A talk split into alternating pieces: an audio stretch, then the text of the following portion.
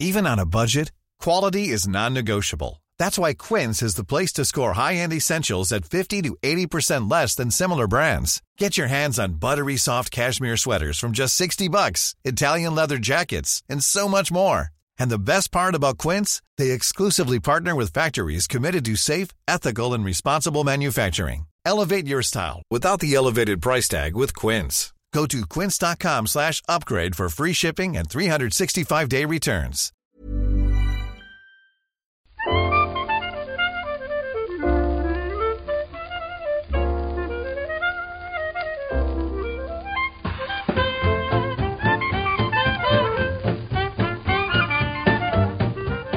Muy buenas, amigas y amigos. Bienvenidas, bienvenidos una semana más al podcast Reload, programa sobre videojuegos que hacemos desde anightgames.com. Estamos aquí, ya no usamos Skype, ¿eh, Marta? No, no, ahora tenemos una solución bastante mejor, te escucho muy bien. Es- eh, va bien esto, ¿no? No- no- O sea, no debería tener reparos en recomendarlo. Usamos una cosa que se llama Jitsi. Digo cosa porque puede ser aplicación o se puede usar directamente en el navegador. Pero la verdad es que nos está funcionando bastante bien. No sabía que había aplicación, yo la tengo en el, en el navegador y me parecía magia. ¿Mm? Al, al crear esta sala he visto que lo primero que me ofrecía era descargarlo. Bueno, habrá mil opciones, supongo. Pero sí, de momento estamos, estamos contentos grabando aquí. Eh, estamos solo nosotros dos, Marta. Víctor no, no va a poder estar todo el programa, pero sí quería colarse un momento para hablarnos de algo importante. O sea, de algo a nosotros nos lleva hablando semanas. O sea, lo que pasa es que ya lo puede decir para todo el mundo. Pero que, que Víctor eso, está súper ocupado, pero no puede evitar venir para hablar de sus cosas. Sí, sí, sí, sí, sí. Es que no voy a decirlo. Bueno, ya lo estaréis viendo, supongo, por la imagen. Ya se ha destapado el pastel en anightgames.com. Pero recalco lo de que no es broma esto, vaya, que, que está muy a tope con este juego sorpresa. Con este candidato a GOTI. En este no, no, 2000. no. Él ha dicho abiertamente que para él es un goti. Un goti inesperado. Bueno. No, sé, no sé qué dirá después, pero a nosotros nos ha dicho mil veces que mejor juego del 2020 por ahora. Claro, pero es que es muy. muy pronto. O sea, es- está parado 2020, pero en algún momento habrá que retomarlo. Y, y si todo sale un poquito bien o no muy mal, se retomará con ganas, con nueva generación y con Cyberpunk y con algunos más. De hecho, podemos ir directamente a comentar la actualidad, Marta, empezando por ahí, por cómo ha recolocado el año Sony PlayStation. Porque después del retraso hasta nuevo aviso de The Last of Us parte 2, ha llegado ese nuevo aviso. También ha llegado, ha llegado el, el problemón de los spoilers. Si no tenían bastante con el coronavirus, el Drumman tiene que estar un poco enfadado. Pero bueno, Eh, pero Pep, eh, tú de verdad, o sea, te lo pregunto porque no, no lo, lo he leído mucho, pero no, no lo pienso y, y- y no lo entiendo de, de cierta forma. ¿Tú de verdad crees que lo de los spoilers puede afectar a las ventas de, de The Last of Us 2? Yo creo que la gente está a tope, sepa lo que pasa o no, ¿no? si afecta a las ventas, afectará poco. Mm, De modo casi imperceptible y además, si algo afecta a las ventas, será pues, esos problemas de logística que se llevaron el juego de mayo y que finalmente lo tendremos el 19 de junio. ¿eh? Lo digo por si después no me acuerdo. Esa es la noticia. 19 de junio sale The Last of Us parte 2. Eh, eso es lo que puede afectar a las ventas. El spoiler yo creo que no va a afectar porque no va a quitarle a nadie o a casi nadie las ganas de jugar. Yo me, me- me lo comí, soy de esos imprudentes. Y, y me enfadé, porque es gordo. Pero evidentemente tengo ganas, como cualquier otro día, de que llegue The Last of Us parte 2. Pero sí creo que puede afectar el recibimiento del juego. No tanto por parte de la crítica, sino por parte de los usuarios. O sea, es- va a ser menos impactante el juego. Sí, va a ser, o sea, pero lo impactante que sea, a fin de cuentas, no, no afecta eh, económicamente a, a, pues ni a Sony, ni a Naughty Dog, ni, ni a nadie.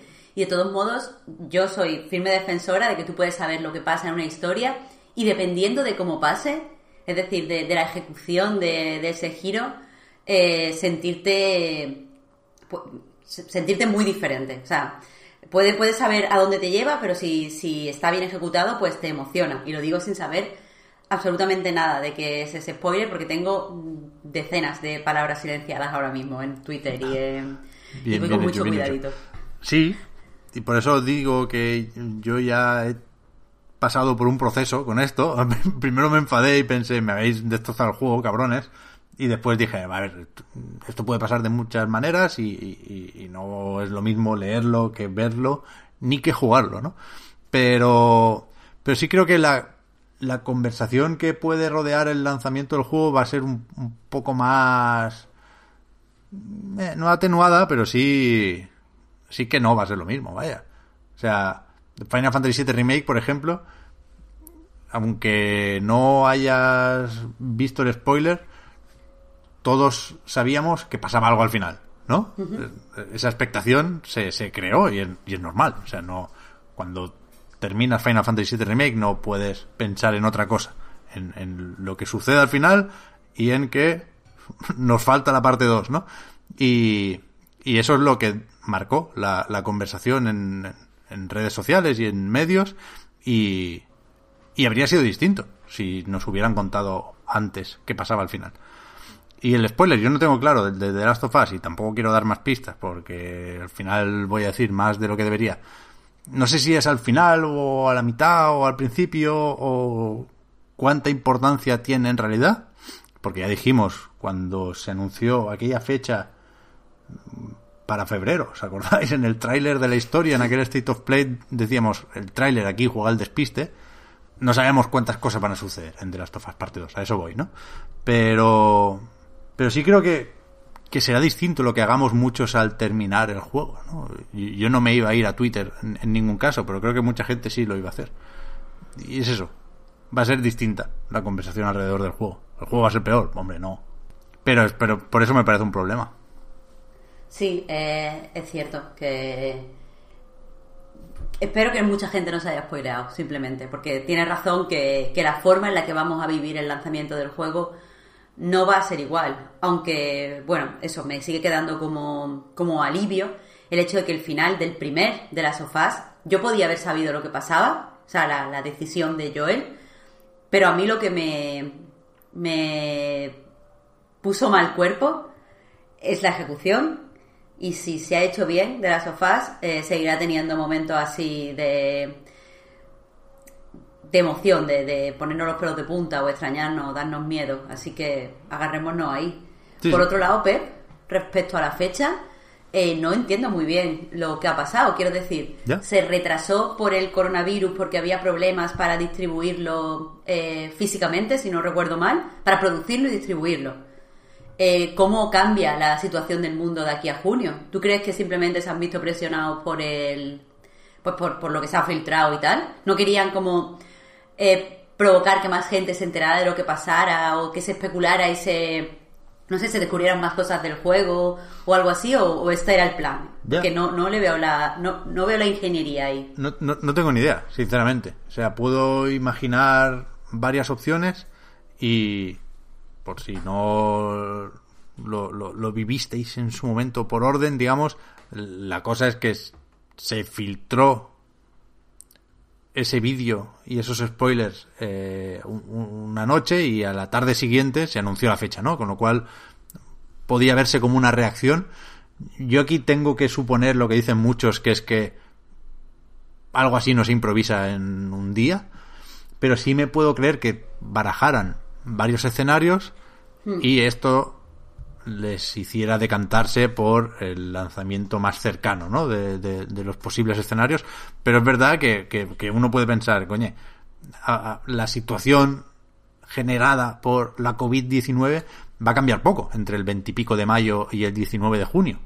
¿no? O sea, poco va a variar tu margen de maniobra a nivel logístico o poco vas a poder hacer de esa promoción que hablábamos, Marta, cuando se anunció el retraso, ¿no? No, no habrá gira de Troy Baker y Ashley Johnson, entiendo. Claro, ni, ni tampoco se puede hacer grandes salidas en tiendas con colas, porque aunque nosotros ya estaremos en fase de desescalada, eh, creo que, que, lo que se mantendrá es que tendrá que haber poco, pocas personas en los sitios, evitar las aglomeraciones y tal. Y desde luego, el mundo no va al mismo ritmo que España. Quiero decir, Estados Unidos quizás esté todavía en fase de, de confinamiento o, em, recién empezando la, fase esta de, desescalada. No sé cómo se va a solucionar esos supuestos problemas de, fabricación y distribución que había. Ya, yo, yo creo que seguirá siendo un, un lanzamiento sobre todo digital, con lo cual es verdad que uno podría decir, bueno, pues de ser así, sácalo en mayo, como estaba previsto. Pero no, no, no, sé, no sé, igual sí marca la diferencia, ¿eh? Este pequeño periodo de diferencia, igual si pueden salir justo los camiones que necesitaban para garantizar un lanzamiento global, pues eso, con ciertas garantías. A lo mejor han visto que otros juegos lanzados recientemente han vendido muy bien y no... Claro. No, no les da miedo, ¿no? Porque está, lo dijimos, está por un lado lo de que es difícil ir a las tiendas a comprar juegos con su cajita y su disco, pero tenemos en este ámbito una alternativa muy evidente que es la compra digital y se está consumiendo más videojuegos en general, con lo cual es un poco lo comido por lo servido, simplificando mucho la situación, ¿eh? Pero, pero ya, es verdad que, que, con estos veintipocos días no, no, no creo que, que cambie mucho la cosa. Pero bueno, yo sigo esperando esta fecha seguramente más que ninguna otra. No os voy a engañar. Yo también. Es que, no sé, hay gente que está diciendo que, que no mola, que no sé qué, muy enfadada, pero yo estoy a tope yo estoy a tope. No puede no molar de las sofás 2. Ya, yo estoy ahí, yo estoy ahí. No, no, no me imagino otra opción. Por mucho que estén los ánimos bajoneros, porque ahí está el tema también. Que puede ser especialmente doloroso para Naughty Dog el que se diga, no sé si se ha llegado a confirmar, supongo que, que están ahí con sus investigaciones, pero se dice que, que esto lo filtró un ex empleado descontento, que tenía una disputa, ¿no? Con, con el estudio por, no sé si algún pago, algún finiquito o algo así. Y me, me sorprende porque tiene que ser muy fácil identificar a esa persona, de ser esto así, a no ser que esté todo, todo el estudio peleado con el propio estudio, ¿no? Que también puede ser, que, que se ha hablado mucho de, de karma incluso, ¿no? Por aquello de, del crunch y que si no tratas bien a tus empleados, pues te pueden pasar estas cosas.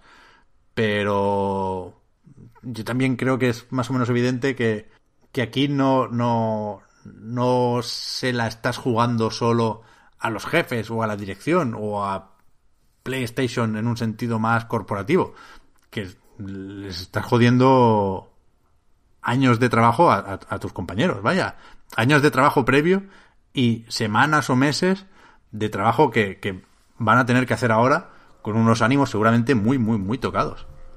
Oh, pues, Ben, mm, la verdad es que no, comparto tu, punto de vista y evidentemente ha sido el que el mayoritario. O sea, quiero decir, desarrolladores como, por ejemplo, se me ocurre Jennifer Schultz, ¿se dice? Eh, no sé si lo he pronunciado bien, pero bueno.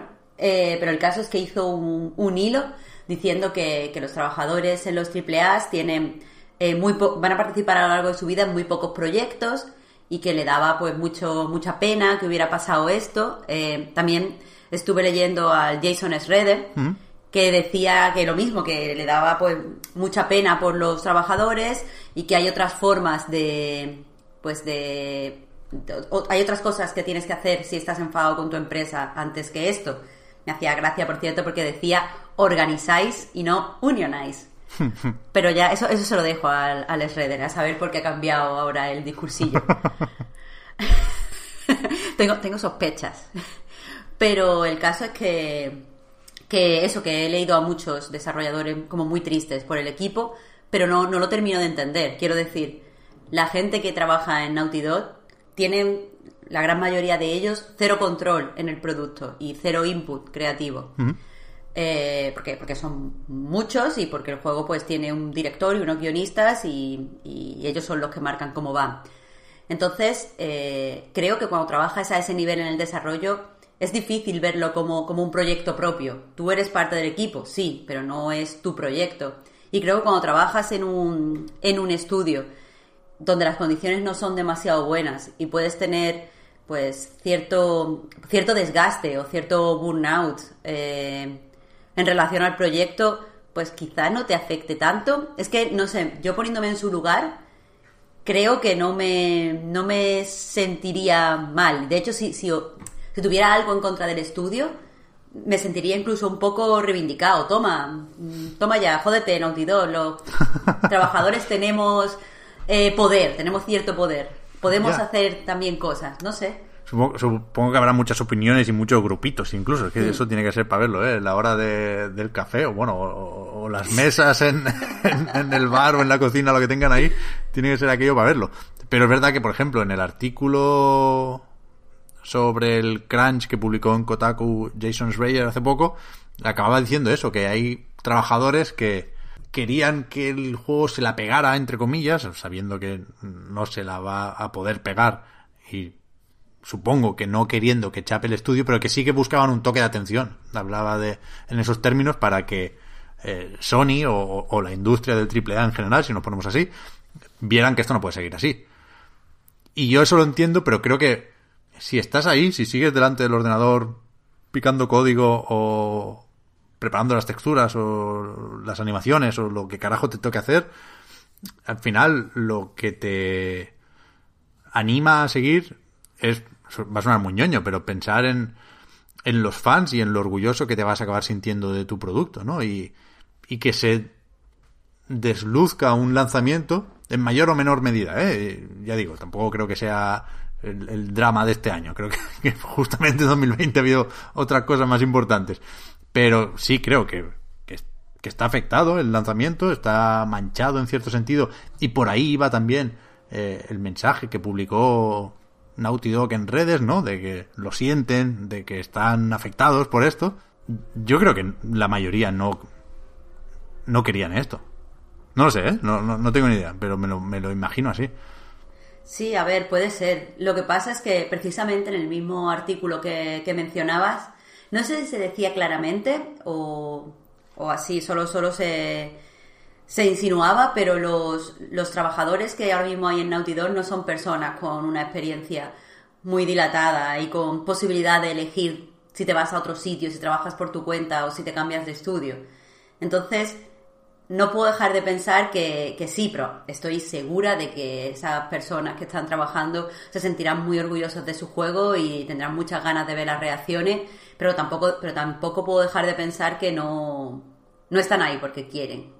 Quiero decir, si las condiciones son muy malas y tú eres un novato, no has elegido sentarte y trabajar para Naughty libremente, es que a lo mejor no tienes otra. Y más en un país como Estados Unidos, donde es posible que si te vas, pues pierdas ese mismo día eh, pues el seguro médico o donde, no sé, donde a lo mejor cambiar de trabajo conlleva un desplazamiento en el territorio enorme. Entonces, a ver, que, al fin y al cabo estamos especulando cómo se pueden sentir, pero sí que es verdad que, hay muchísimos desarrolladores independientes y de AAA en la industria que han hablado a raíz de, lo que ha pasado. Y sí que me da la sensación que, esto podría, y no sé cómo, pero podría eh, generar algún precedente. O sea, desde luego sé que muchos estudios se van a poner más alertas, se van a poner más las pilas con la seguridad y quién tiene qué materiales y quién saca qué materiales. Pero también me gustaría que, esto sirviera pues un poco como para, para, no sé, para que por lo menos piensen, oye, esto puede pasar. Vamos a intentar mantener contentos a nuestros trabajadores. Sí, que a ver, que lo del toque de atención aunque no sean necesariamente en forma de filtraciones, yo creo que, que puede no ir mal. Quiero decir, el, otro caso gordo y especialmente popular es el de Red Dead Redemption 2, ¿no? Y se hablaba, de nuevo en Kotaku, de los cambios que ha habido en el estudio a raíz de pues las denuncias del crunch y la polémica que se montó alrededor de esto, a pesar de que el juego vendió muy bien. Y es verdad que queda la duda de si esto es así porque Rockstar quiere que su empresa cambie o porque están en fase de preproducción y el nivel de estrés no es el mismo que cuando toque ponerse muy a tope con GTA 6, ¿no? Pero pero sí puede que las cosas cambien en Naughty Dog después de esto por, por varias razones, ¿eh? Pero no, no, no quiero tirar mucho por ahí porque parece que se esté blanqueando el crunch otras veces que ha habido el debate y, no es mi intención en absoluto, ¿no? Pero si está la figura del, motivado, ¿no? Que es más o menos, pues, habitual en, en la industria y en muchas otras, y, y, y, que, bueno, que quiere él quedarse por las noches y que ya comentamos que el problema no es ese, es que condiciona y presiona al resto de compañeros que pueden tener una situación familiar, por ejemplo, completamente distinta y quieren cenar en casa. Joder, faltaría más. Pero lo que, lo que quería aclarar es que me cuesta mucho imaginar, Marta, que, que alguien pueda estar en Naughty Dog porque no tiene otra. Quiero decir, obligado, como si fuera un, no un trabajo al que es fácil acceder. Yo creo que hay cola, ¿eh? Para entrar en Naughty Dog y que se lo miran muy bien y que si, si está en Naughty Dog es, es alguien que podía estar en otro lado.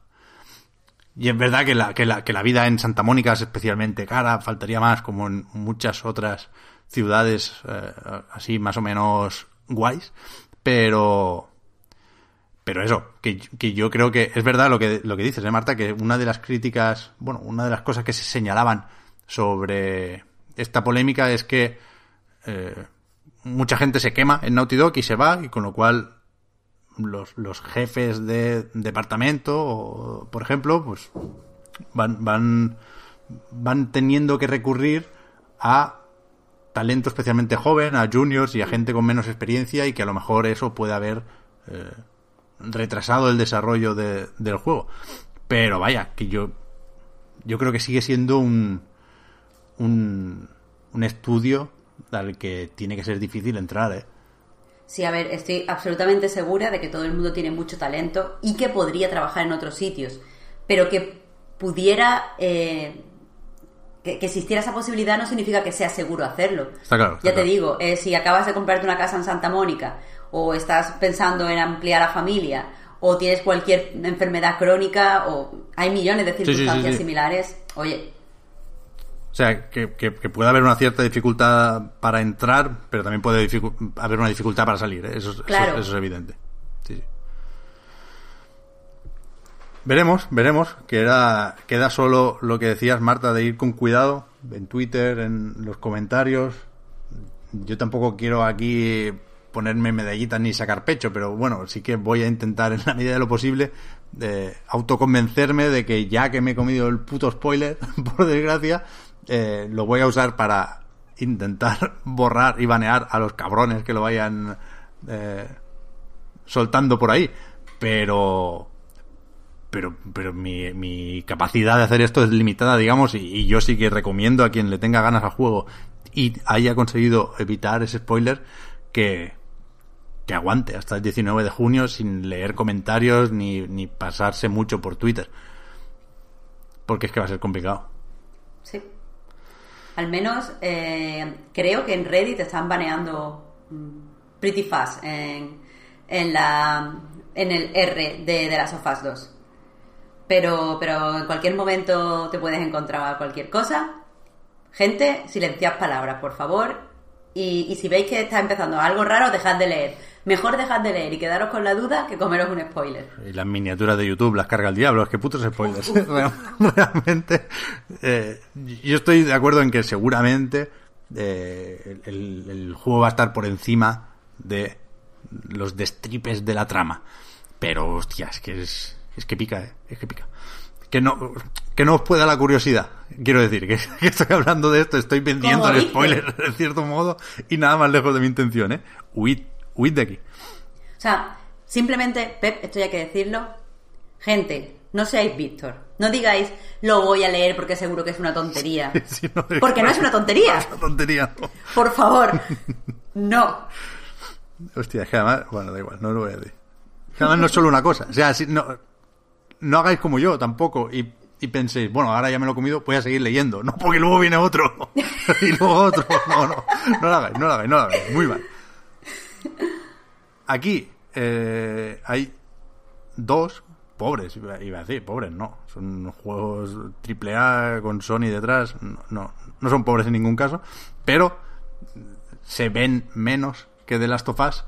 Primero, el Iron Man VR, que nadie está hablando de él, que se retrasó indefinidamente junto de Last of Us y no ha reaparecido, vaya. O sea, seguimos sin saber qué pasa con Tony Stark.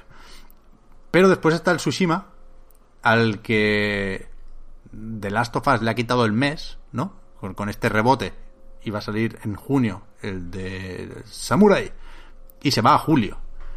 Que también me parece pronto. Visto lo visto. Ya no, no solo por una cuestión logística, sino por lo que implica esto que está haciendo y va a tener que hacer Sucker Punch con el teletrabajo, ¿no?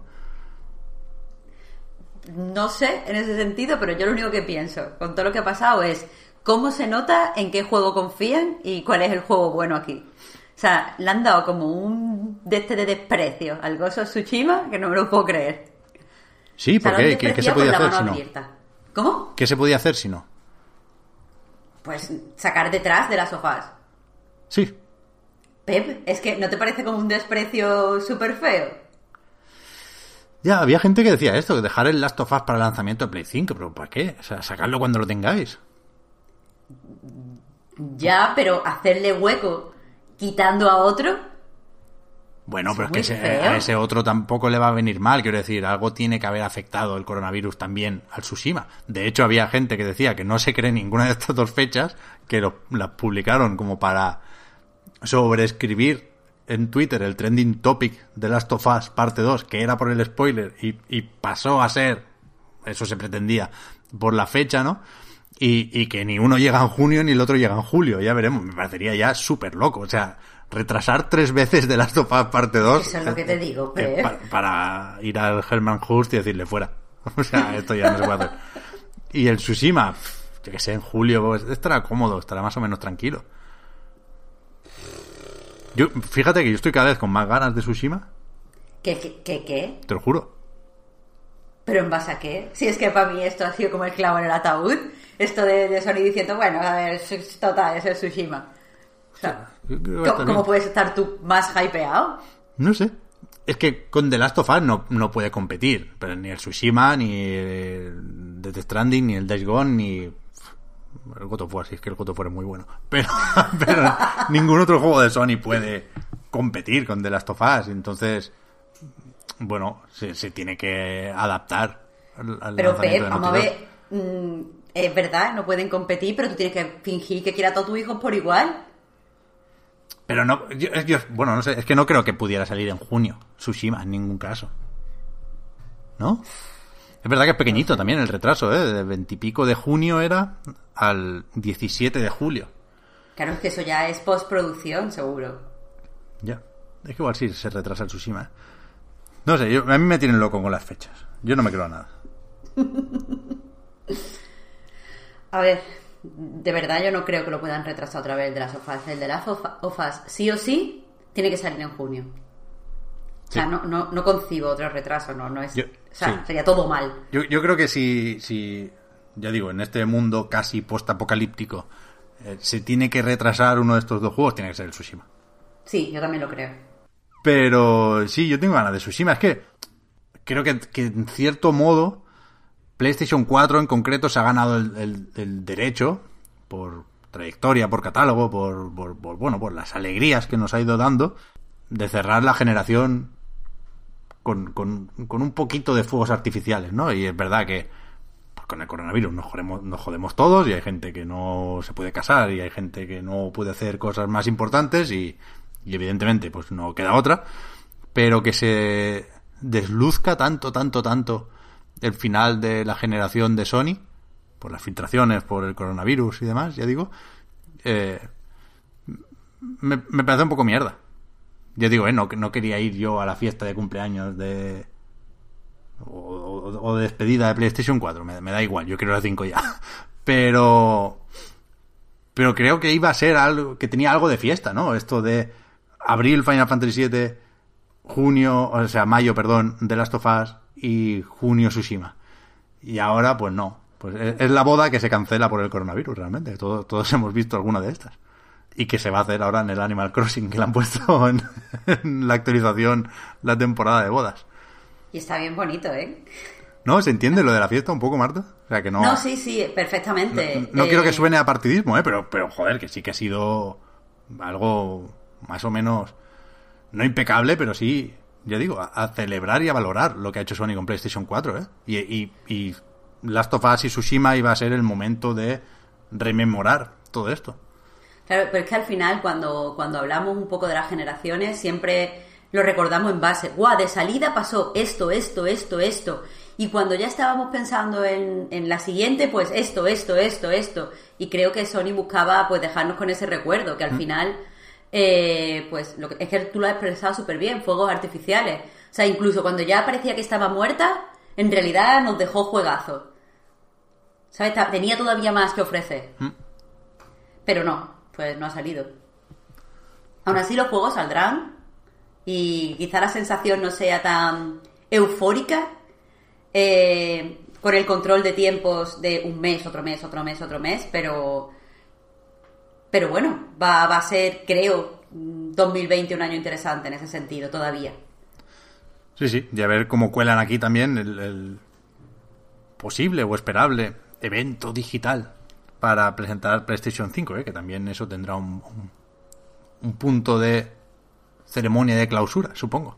A ver cómo lo De hacen. hecho, eh, Pep, no sé si has leído, estos son absolutamente rumores, así que nada, nada fiable aquí. Pero vaya, que los, los rumores dicen que, que se va a celebrar ahora en, en mayo, para no hacerlo en junio y que parezca que es un sustituto del E3. Ya, a ver, a ver, tenemos, lo hablamos la semana pasada, en principio va primero el, el, primero de los dos que tiene Microsoft, ¿no? Que se esperaba para, para principios de mayo, incluso dijo el Phil Spencer que pronto.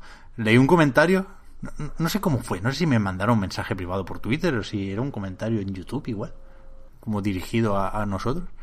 Alguien decía 5 de mayo, pero que se podía ser un farol, ¿eh? Pero me gusta mucho la figura de, de ese soplón ahí que te cuchichea desde la esquina. Y, y- y no sé por qué. O sea, cosas como estas nos llegan unas cuantas, ¿eh? Pero, pero pensé, hostia, si lo es, esta vez me, me voy a acordar. Pero bueno, me parece pronto. Creo que lo hubiera anunciado ya, si fuera el 5 de mayo. Sí, yo también. Aunque no, no, no hemos avisado, ¿no, Marta, de cuándo estamos grabando?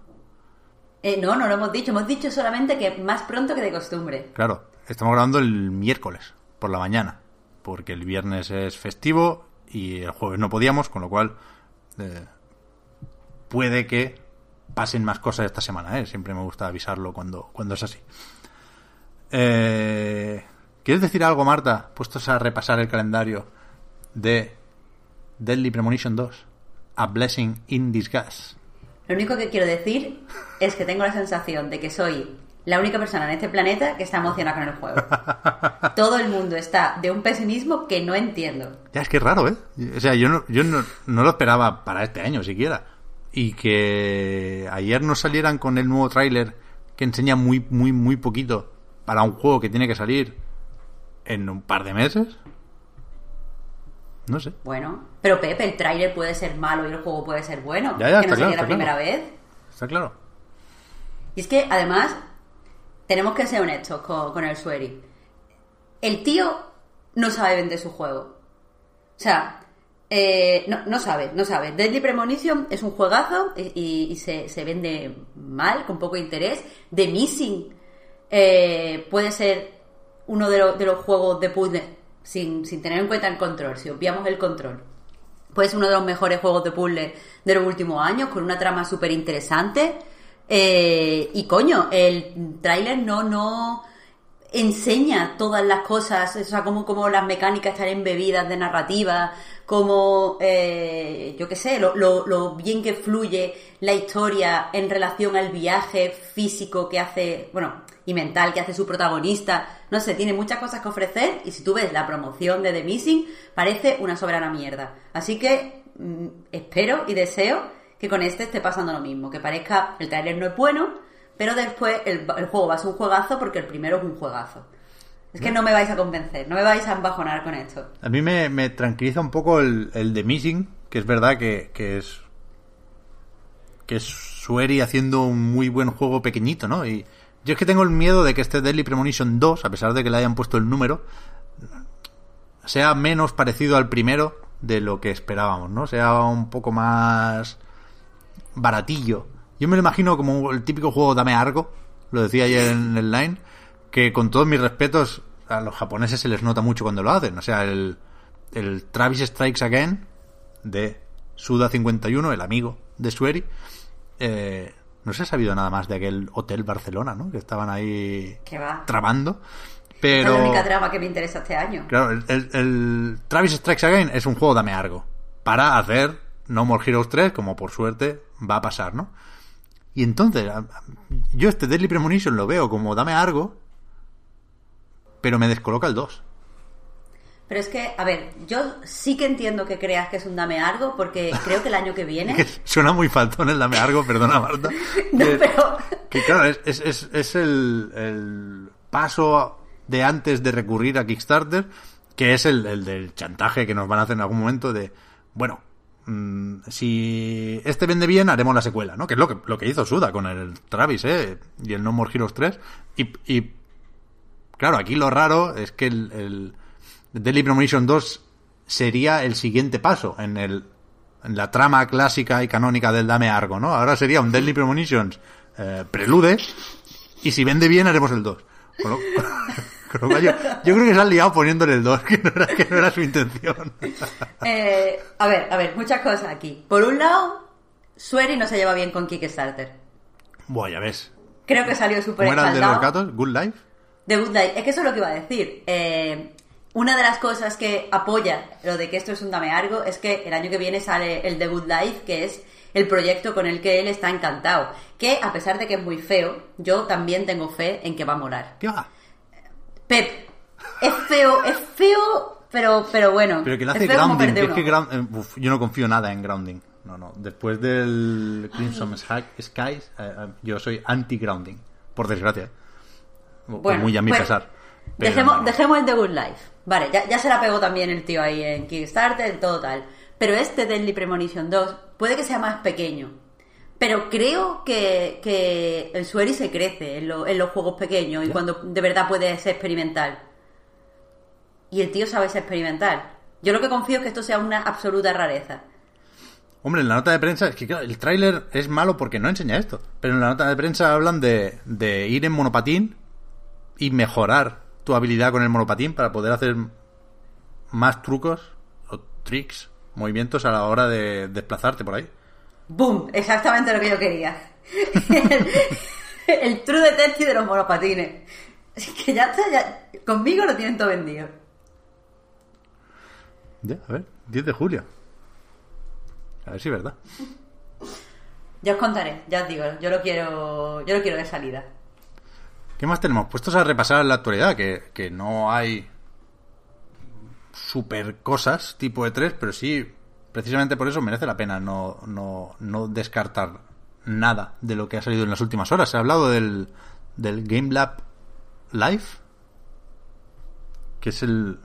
bueno, no sé por qué le ponen live cuando, cuando es menos, menos vivo, ¿no? Porque es, es un evento digital. digital. Claro, pero pero es eso, hay cambio de planes, no podía ser de otra forma, para el Game Lab, que se seguirá celebrando del 23 al 25 de junio y que será, pues eso, un evento digital mm, que pretende llegar a más gente, que será gratuito y que, salvo por algunas cosas de networking más de profesionales y de empresas, pero que, que veremos cómo lo hacen. Sabemos poquito porque esto se ha comentado, creo que en, en el país, ¿no? Hacía Iván Fernández Lobo unas declaraciones ahí y, y no sabemos quién habrá en el cartel del Game ¿no? Que es lo que nos interesa cada año y lo que define a priori la, la, la importancia o la relevancia de esa edición del Game Lab, ¿no?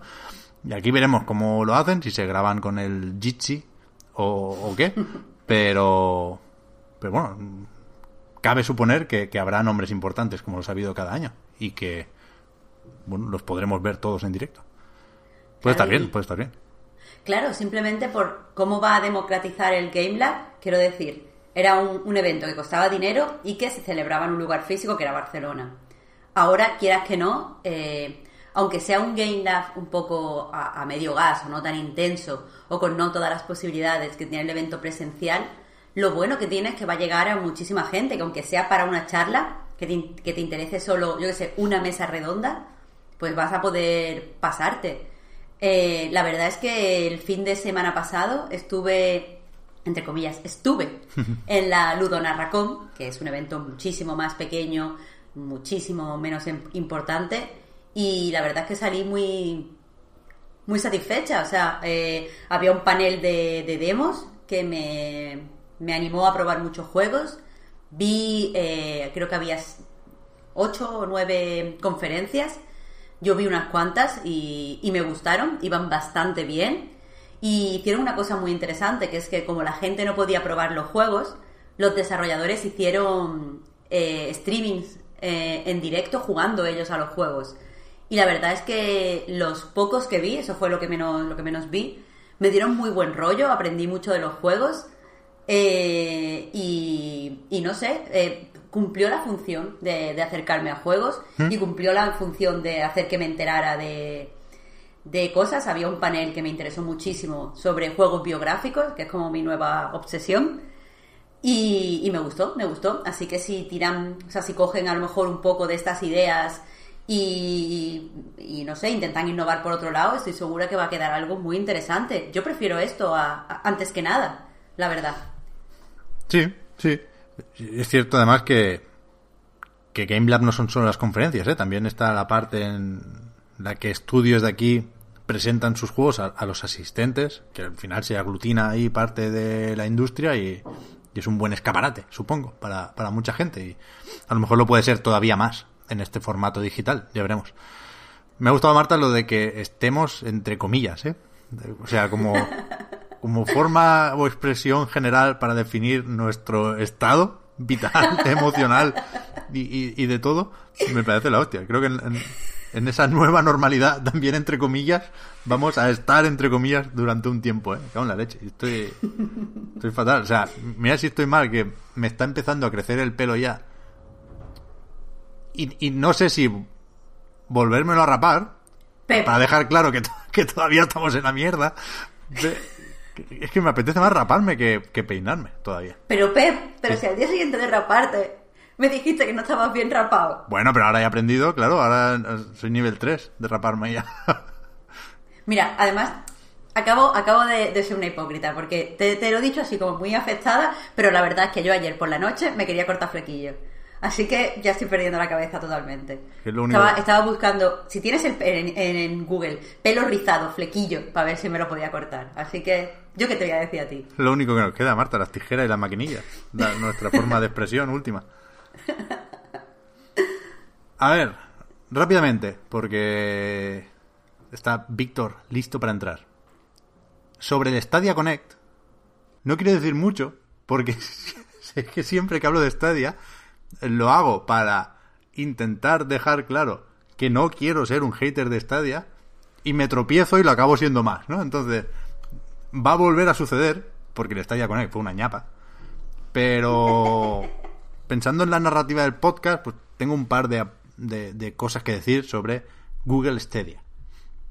Primero, que como sabréis, no sé si lo llegamos a decir, Marta, cuando salió el tema, porque nos, lo preguntaban, creo que sí, que hay dos meses de Stadia Pro gratis, hay una promoción con esto de querer aprovechar el tiempo que tenemos sí o sí que pasar en casa, pues se le ocurrió a Google hacer esto y, sigue, ¿no? Y, y, el tema es que tanto si utilizas estos dos meses para probar Stadia por primera vez como si ya eras pro y se alarga dos meses la suscripción sin que tengas que pagar más, ahora se estrena el, el Stadia sin Pro. O sea, ahora solo podía ser, o sea, solo tenías acceso a Stadia si eras Pro. Ahora no, ahora está lo que en su momento se llamó Stadia Base, que ahora no se llama Stadia Base, no tiene nombre ahora, pero que es ir a la tienda y comprar cosas de Stadia, ¿no? Sin tener que pagar una cuota mensual, con la limitación, eso sí, de que ese streaming lo harás a 1080. No, no, no, no llega a 4K como si llega cuando pagas.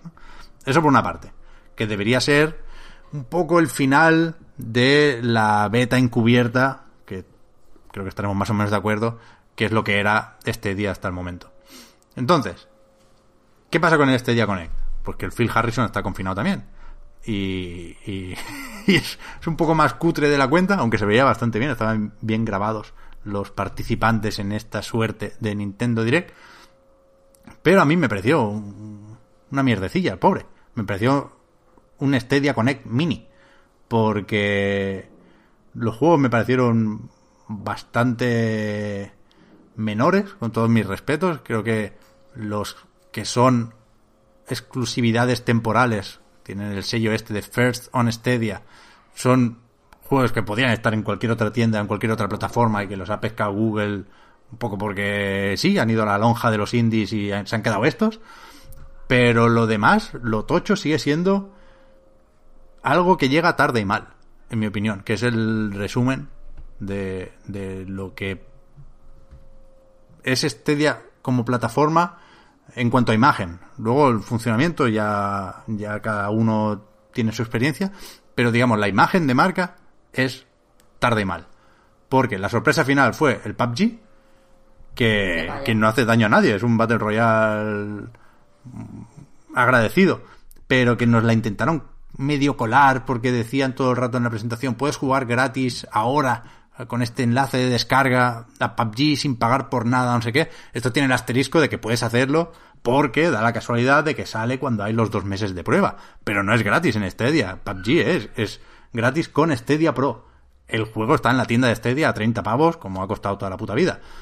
Entonces no, no tiene un, un gran valor en a nivel de acuerdo entre PUBG Corporation y, y Stadia, no. Simplemente se añade al catálogo y se iguala con el resto de catálogos del resto de plataformas, no, no aporta más. Y lo mismo o menos con el otro gran titular que fue el acuerdo con Electronic Arts, que va a servir para, es que si lees la nota de prensa es de broma, traer Star Wars Jedi Fallen Order en otoño, es decir, un año más tarde de que se estrenara el juego, ¿Por qué? Ponlo ya. Si es que está hecho, la versión de PC. Y después, más adelante, meter FIFA y Madden. O sea, es que voy a leer la nota de prensa, porque la tengo de Electronic Arts, ¿eh? no, no de Google, sino de Electronic Arts. Dice, eh, además, se prevé que EA Sports FIFA y Madden NFL también estén disponibles para los jugadores en Stadia este invierno, junto con más títulos que llegarán en 2021. Se prevé, en plan, ya veremos, yo tengo mucho lío con el FIFA, ya veremos si me da tiempo de hacer el tuyo.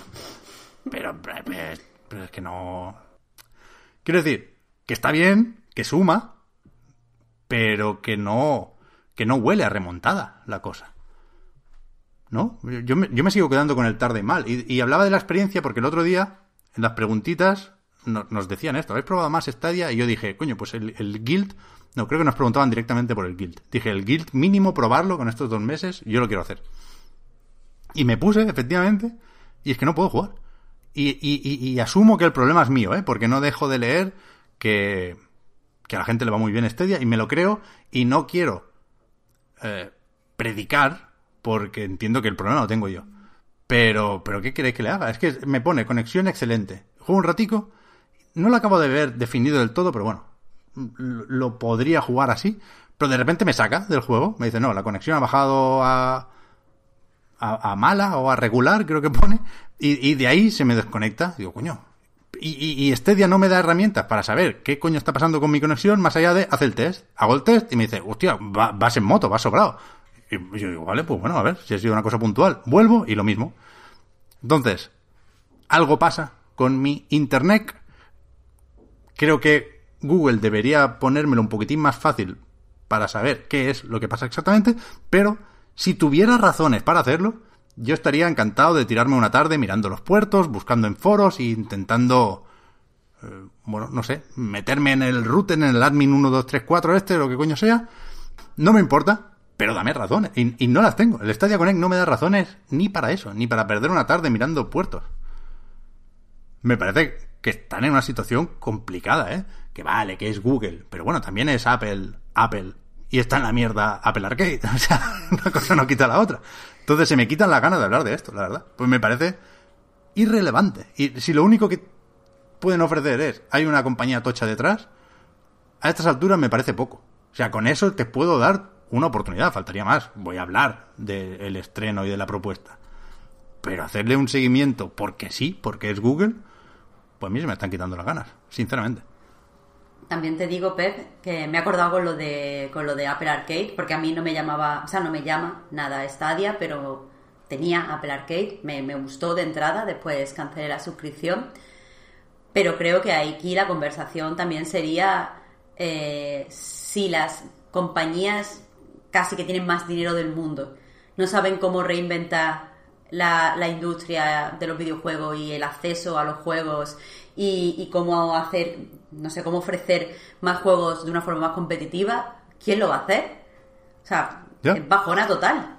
Ellos tienen dinero y tiempo y estabilidad como para innovar. Si no han conseguido innovar, ¿Sí? qué chungo. Bueno, Apple, Apple Arcade por lo menos tuvo un buen estreno, que ya es más de lo que puede decir Stadia. Y, y, insisto, no me, no me importa echarme a mí la culpa. Digo, con la conexión la tengo casi seguro. Y con la forma de ver la propuesta, seguramente también. Somos muy, la mayoría, cerrados de miras, y me incluyo, ¿eh? los gamers, ¿no? Y, nos eh, cuesta salirnos de nuestras plataformas de toda la vida, entre comillas. Y hay mucha gente que ha dado ese paso y está encantado con Stadia. Pero, pero yo veo el Stadia Connect y no puedo dejar de pensar, no sabéis lo que estáis haciendo. O sea, no sabéis hasta qué punto no tenemos ganas de comprar vuestra propuesta. También te lo digo que no lo saben porque no quieren, porque lo dije la semana pasada. Las web eh, pues más centradas en videojuegos, creo que en general están pasando bastante de Stadia. Normal. Eh, las web de tecnología sí que hablan de, de, él, pero también sospecho que es porque Google les tiene que dejar móviles y les tiene que informar de Android y es como, bueno, tenemos que cubrir todo Google. Es una de las dos grandes compañías, que de las tres quizá, que tenemos que cubrir. Eh, pero, pero no, no veo a, Peña jugando. Sin embargo, eh, el Apple Arcade sí que es cierto que, sí que se lo recomendé, por ejemplo, a amigos que tienen, que tienen iPhone, no son jugadores, y sí que jugaron a un par de jueguitos y les interesó y tal. Eso lo veo mucho más accesible, pero no veo en qué nicho de mercado, tal y como ha salido, se coloca Stadia, porque los jugadores no nos interesa demasiado, para la gente que no juegue no parece tener información para, para acceder a, a Stadia.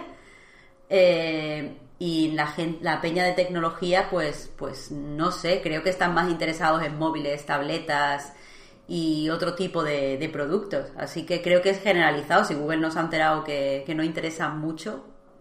He avisado de que iba a pasar esto, ¿eh? que no quería ser hater y al final Pues va, pues va, a ser que sí, pero no, no es jateo, no es jateo per se. Es decir, no estamos diciendo que sea malo, estamos diciendo que parece que no hay interés y que por tu parte y por mi parte efectivamente es así. Pero que, que hay poca distancia entre el, ninguneo y el, y el jateo, ¿no? O sea, no... Pero que, quiero decir que sé que es una apuesta a largo plazo, que la gente tiene que adaptarse a la nube, que tienen que mejorar las conexiones a Internet, que ahí están Shannon Starsteel y Jade Raymond y compañía preparando eh, los grandes exclusivos de Stadia, pero como poco, como poco, poco, van tarde y mal. O sea, la, la gran ocasión que tenía Stadia era ser la primera plataforma de nueva generación casi un año antes que las demás. ¿No? Porque los teraflops están ahí, porque la nube debería permitirlo, y lo que nos ofrecen, en realidad, es que cuando salgan PlayStation 5 y Series X, esto nos van a dar el Jedi Fallen Order. Y esto es, que es penoso. es penoso. En fin. Le daré otra oportunidad. Muchas oportunidades me parecen, pero bueno. Pues vamos con la parte de los juegos. Y aquí tenemos ya a Víctor. ¿Qué tal? ¿Qué tal, gente? Has querido venir, aunque no te va muy bien hoy, Víctor, porque un Goti no, no sale todos los días. Y un, y un Goti inesperado menos. Hablamos la semana pasada de, un juego misterioso que te tenía totalmente fascinado y es momento de desvelar qué juego es. Pues sí, es Snow Runner, la secuela de Spin Tires Mad Runner, que es un juego de... Mad Runner igual eh, mucha gente lo conoce, o, incluso Spin Tires más, vaya, porque en realidad es un pequeño gran éxito, vaya. Vendió más de un millón de copias, pues tuvo cierta, cierta fama en su momento, quiero decir, no es un juego desconocido para nada.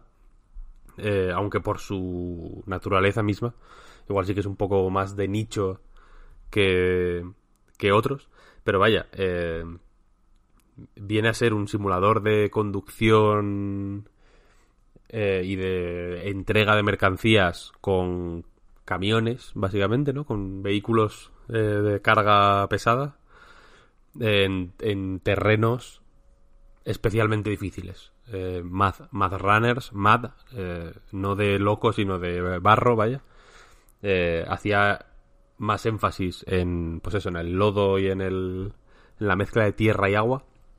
Y Snow Runner, como su nombre indica, no tanto como su nombre indica, vaya, eso merece matiz.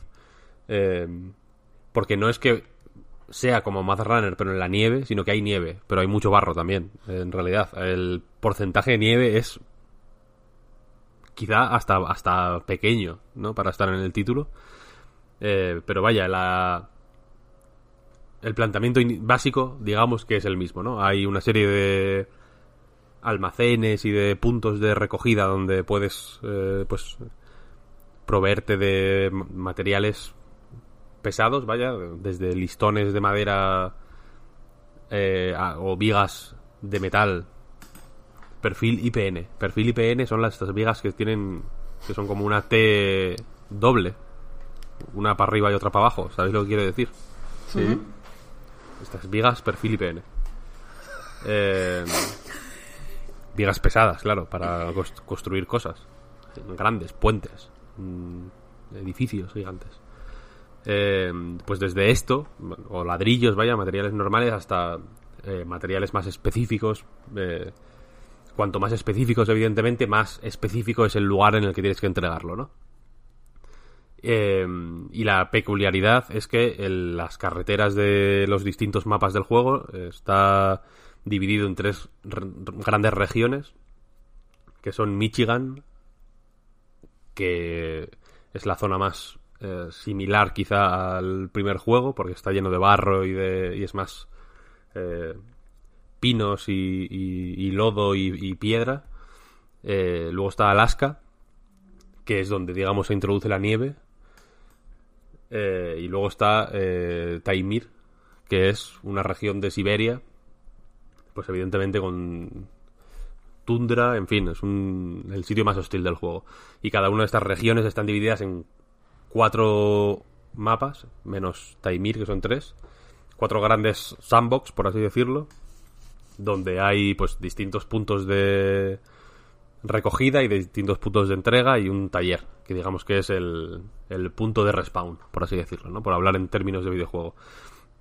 Y lo que es acojonante de SnowRunner, SnowRunner, perdón, es que coge la estructura casi calcada de Assassin's Creed o Far Cry, ¿no? O cualquier casi cualquier mundo abierto tipo Ubisoft de los iba a decir miles, quizá miles es exagerar. Pero quizás decir cientos igual no es exagerar tanto, ¿no? De, juegos de mundo abierto que han salido en los últimos años. Eh, ya no solo de Ubisoft, sino también de Sony o de Nintendo incluso, ¿no? Porque Breath of the Wild al final se nota que bebía de, ese tipo de mundos abiertos. Y quiero decir con esto que hay un mapa con iconos donde que, te indican pues las distintas eh, tareas y encargos que hay disponibles, los distintos puntos de interés del mapa, donde hay mejoras para los coches, etcétera, etcétera.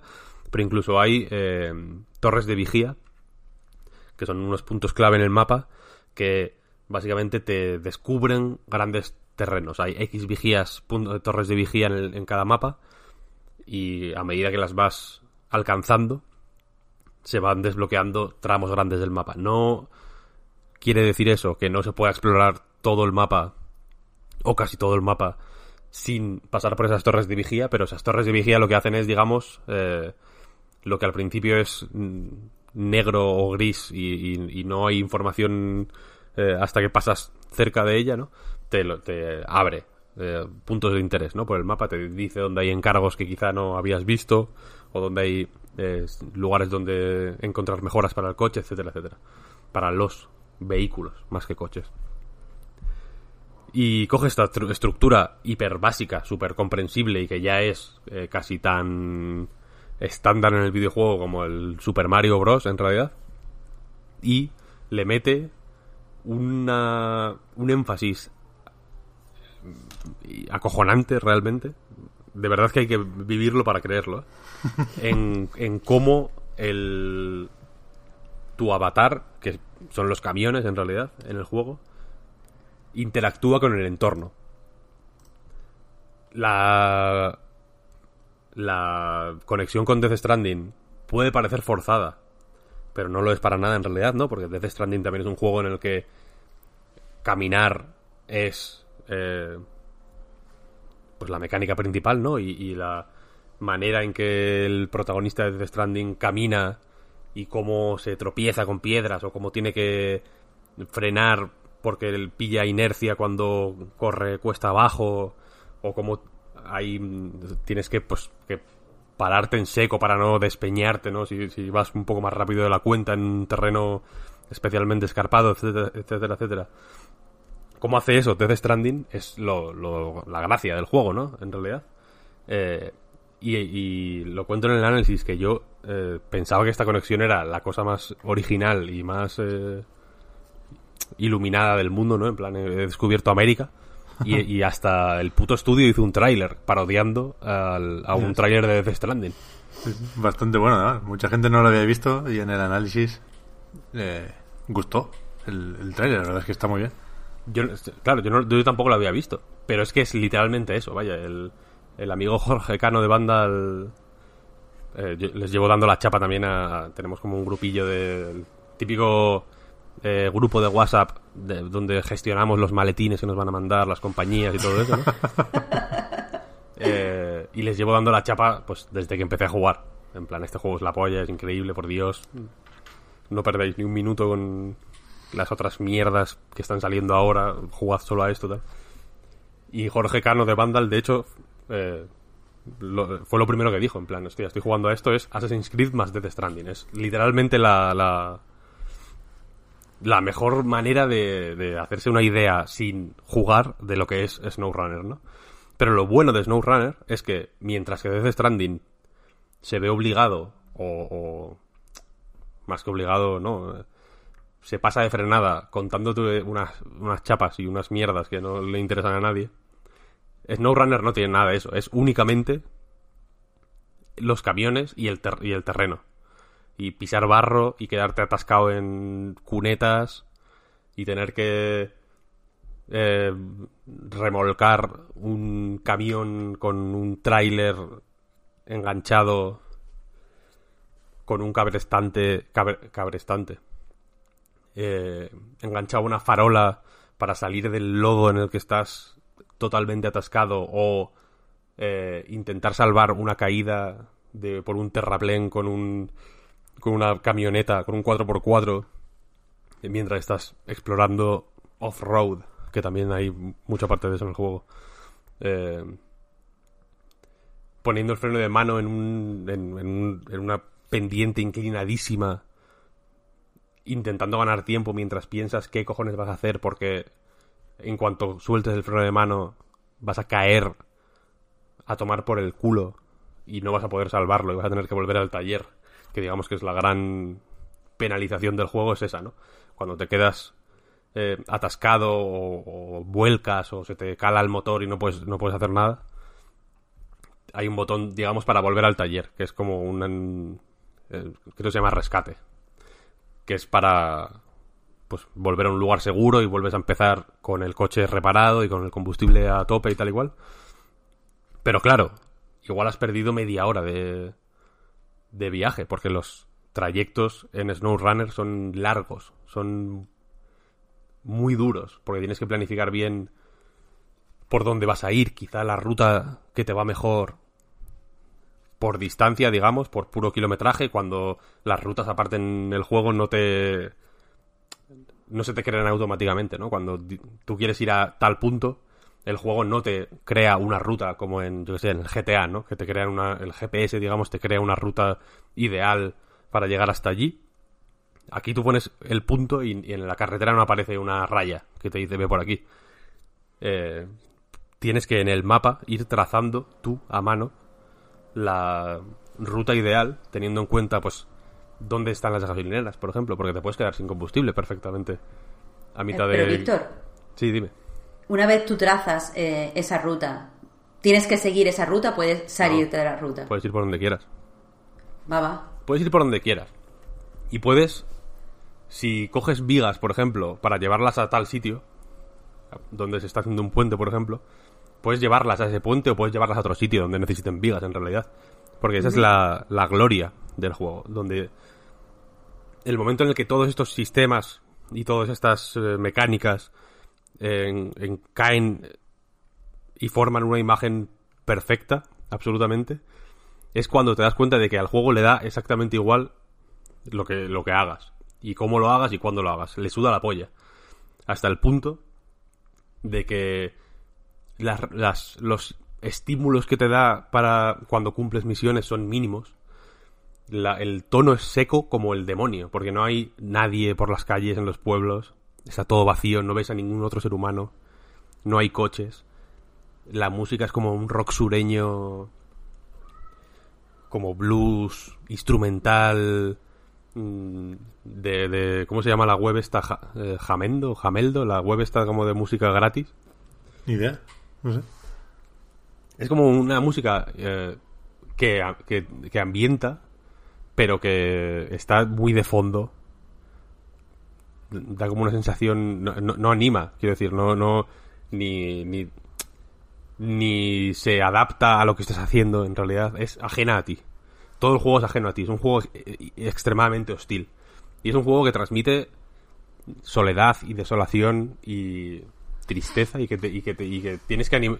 Si cuando cumplen los objetivos, que, que algunos son muy jodidos y requieren mucha planificación y requieren horas de juego, vaya, para ser completados, te alegras tú por, por, por ti mismo. El juego no se alegra por ti. Es un juego que no te...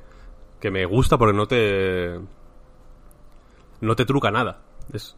eh, eh, y en ese sentido, eh, me parece mejor que en Death Stranding, otra cosa que no me gusta es que te- el juego te está comiendo la polla todo el rato, ¿no? En plan, eres la hostia, Sam, eres lo máximo, gracias por traerme estos animes, ¿no? El Geoff Keighley te dice, hostia, estos muñecos son la hostia, si pudiera te comía la polla, pero soy un holograma, lo siento.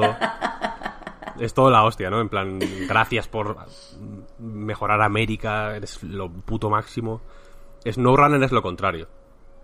Nadie te agradece nunca nada. Cuando termines una misión sale un mensajito, te dan dinero, las cantidades de dinero que te dan son súper normales. O sea, no es en plan, wow, misión cumplida. Has ganado 70 millones de dólares. Eres la hostia y un millón de puntos de prestigio. Te dan 20 puntos de prestigio y 600 pavos. es como cantidades razonables, absolutamente re- realistas, quiero decir. Es un juego eh, tan, tan soso como la vida real. Es acojonante. Como la vida de una persona que se dedica a este tipo de trabajo, ¿no? El tío, el avatar, el que conduce el coche, que se le ve. Se ve cómo cambia de marchas. eh, se ve cómo gira, se ve...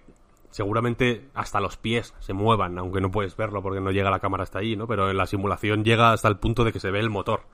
Cuando lo arrancas, eh, como se destaca en amarillo, o cuando te metes una hostia se va destacando en qué puntos eh, te has hecho daño, y el motor gira, en realidad, se mueve. Es un motor que está dentro del coche, aunque no, no puedes abrir el capó para verlo, ¿no? Pero está ahí.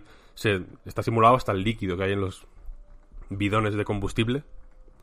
Eh, se, se ve, o sea, y reacciona de forma realista, ¿eh? A, a cómo está inclinado el, cada camión, a, a la, a la forma del bidón, a, a los movimientos que haces. es un líquido simulado. Quiero decir que la simulación está es mm, bastante concienzuda, ¿eh? Mm. Y el paisano que conduce el coche es un tío que o le compra la ropa a su mujer o o no, o no sabe ni cómo se llaman las prendas que lleva puestas, porque las compra imitando a lo que ve en las revistas de camioneros. Es un tío que se queda dormido en el camión, en el camión de brazos cruzados. Cuando estás suficiente tiempo sin mover el mando, el tío como que baja, hace este movimiento como de bajar la, la barbilla, la barbilla que toque el, casi el, el esternón, ¿sabes? Se cruza de brazos y se queda sopa, así. O sea, el tío es un poco un padre. Es un papá, absoluto. Pero un papá en una situación chunga, en realidad. Porque no lleva un anillo de casado, sino un, un sello de oro, gordo. O sea, los decir, típicos eh, anillos de estos que te dan en la universidad, ¿no? estos anillos... Cuando juegas a lo mejor al fútbol o lo que sea en Estados Unidos. un- Sí, o, o, bueno, los puedes comprar, si eres. Es un, se- un sello, es un anillo, pues que tiene la parte plana, ¿no? Digamos, la parte superior es plana. Normalmente se le puede grabar, yo que sé, una, la inicial de alguien o, tú, o, lo, que- o lo que quieras, ¿no? En realidad, este no tiene nada grabado. ¿Qué nos cuenta, qué, nos, qué historia cuenta esta, esta vestimenta, no? Lleva un reloj con una pulsera eh, metálica. No, es no parece un reloj especialmente bueno, es un reloj de sport. ¿Sabes? No es rico el tío, desde luego. Los entornos que visitas eh, son la hostia. Porque, por ejemplo, en Eurotrack Simulator, otro simulador, o en American Track Simulator, vaya, la, la versión eh, americana, eh, otro simulador mm, absolutamente fenomenal y muy recomendable, vaya.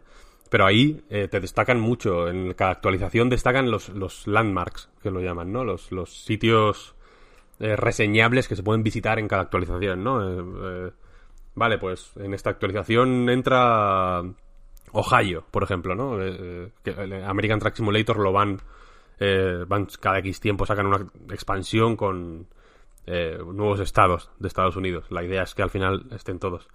Y pues te ponen, ah, pues aquí está este cañón y esta, este, esta señal de entrada a tal pueblo que es súper mítico.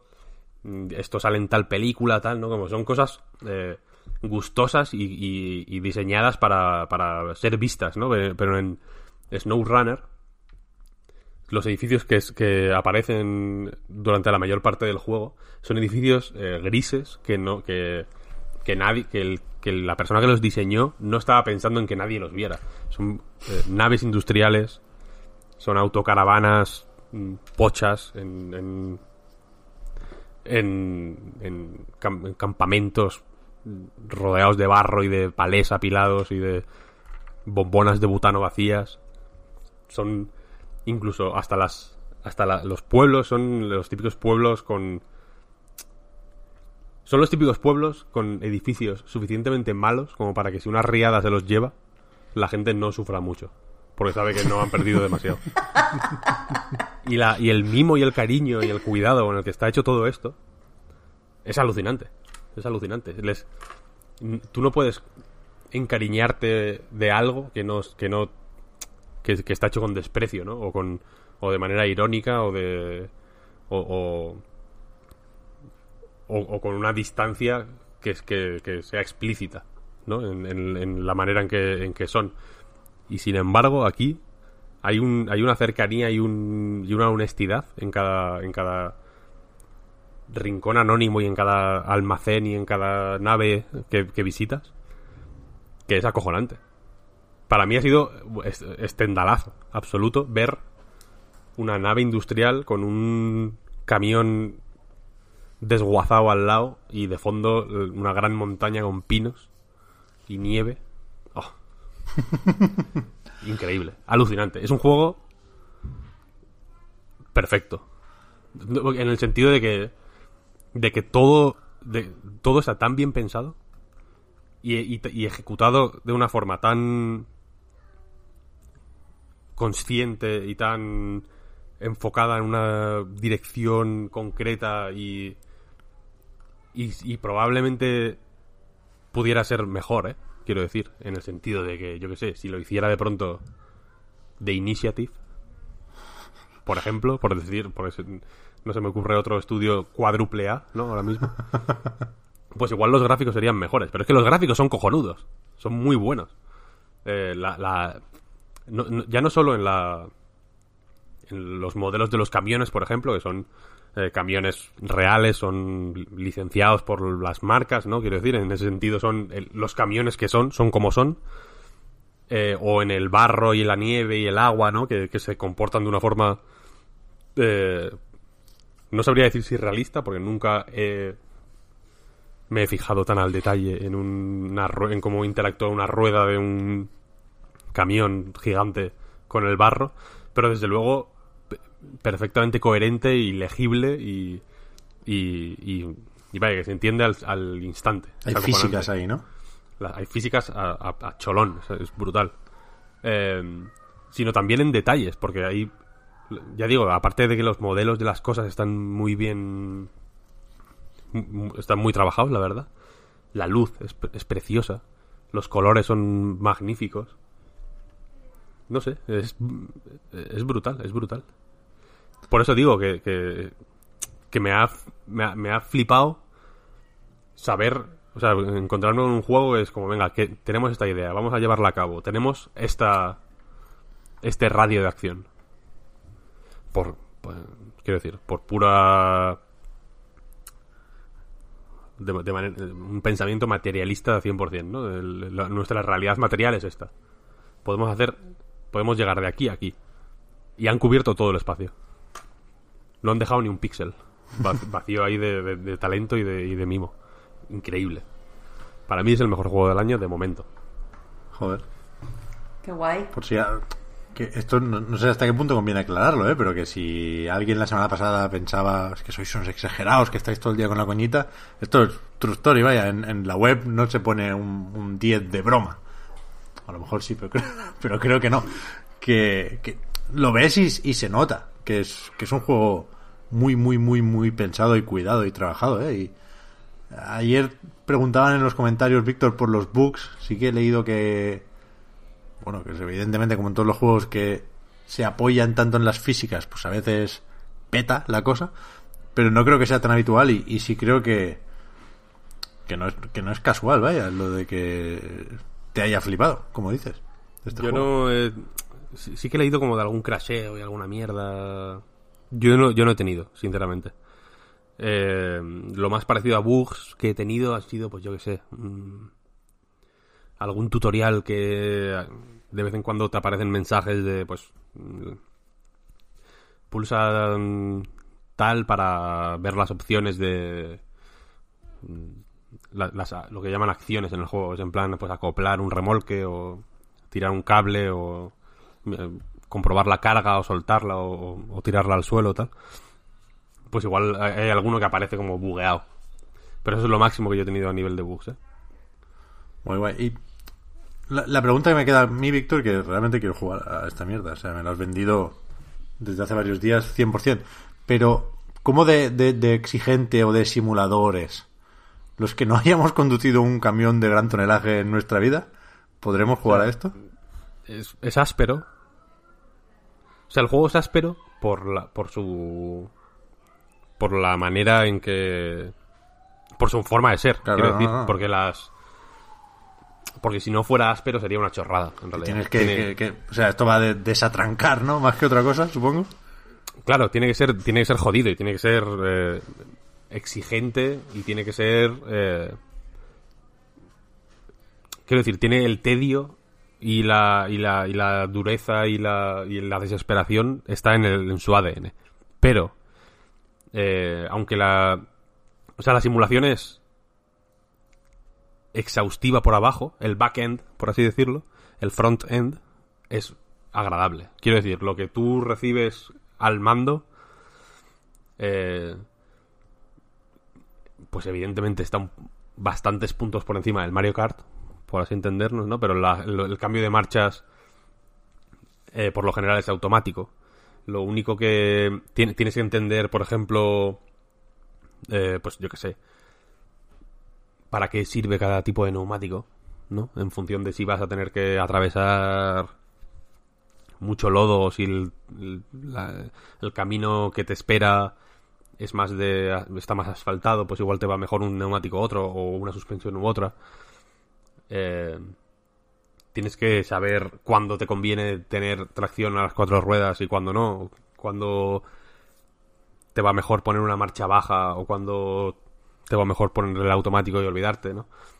Pero son son cosas que el juego, la verdad es que en el tutorial del principio, que es reconstruir un puente, es una misión súper sencilla y súper directa, te pone una serie de eh, situaciones típicas, por así decirlo, que pueden ocurrir en el juego, que son súper claras. Es la hostia, porque por ejemplo hay una carretera asfaltada eh, que de pronto hay un ha habido como una riada y está cortada porque está pasando un- el río por ahí.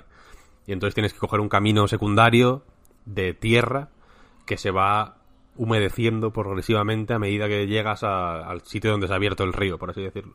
Y tienes que atravesarlo ahí no con un camión sino con un 4x4 eh, poniendo la marcha baja para tener más agarre y para que el coche eh, para, para tener más control vas mucho más lento pero es mucho más seguro etcétera etcétera. O sea que te va poniendo una serie de situaciones hasta que construyes el puente súper fáciles de entender y que dices ah vale entiendo entiendo de, qué- de qué va la cosa y con esas cuatro cositas el resto es ir probando. Pero toda- todas estas acciones que dices, de construir un puente, de fijar un cabrestrante y demás, ¿se hacen con el muñeco bajando del camión o hay elipsis y, y demás? No, o sea, lo del puente, los encargos que. Pues, yo qué sé. mm, Pues construir un puente o, o eliminar eh, rocas de la carretera porque ha habido un derrumbamiento, cosas así. Se hacen como automáticas. Vale, o vale, sea, como vale. que sale una cinemática, por así decirlo. Las del puente sale una cinemática como así a cámara rápida. Se va construyendo el puente. Y el cabrestante se pone. eh, tú eliges como distintos puntos de fijado en el coche sin salir del coche. Es como Vale, una vale, interfaz. Y dónde lo quieres enganchar. Y tienes como un, un radio de acción de X metros a la redonda, diferente en función de cuál tengas equipado. Y te dice pues dónde puedes engancharlo y se va enganchando rápido. Por eso digo que la simulación es... eh, hay, hay- el- hay un equilibrio acojonante entre lo compleja y profunda y versátil que es la simulación en el sentido de cuántas de cuántos posibles escenarios se te pueden presentar de manera dinámica solo por cómo se relacionan cada, ca- se relacionan todos los elementos del juego, ¿no? La, la dureza del terreno, el peso del coche, el cómo afecta el, tipo de terreno por el que conduces al consumo de combustible. Mil cosas que están ocurriendo ahí, en el juego, mientras estás jugando, y la facilidad de jugarlo, que es realmente se juega súper fácil, ¿vale? Es, eh, es más eh, fácil, o tiene un punto más arcade y más accesible, por si a alguien le sirve esta comparación, que que aparcar en manual en Eurotrack Simulator. Es una cosa hiper complicada, es solo para dioses. Hay un puto botón para hacerlo automático porque realmente es dificilísimo. Este no te pone tantas complicaciones, en general. Joder, guay.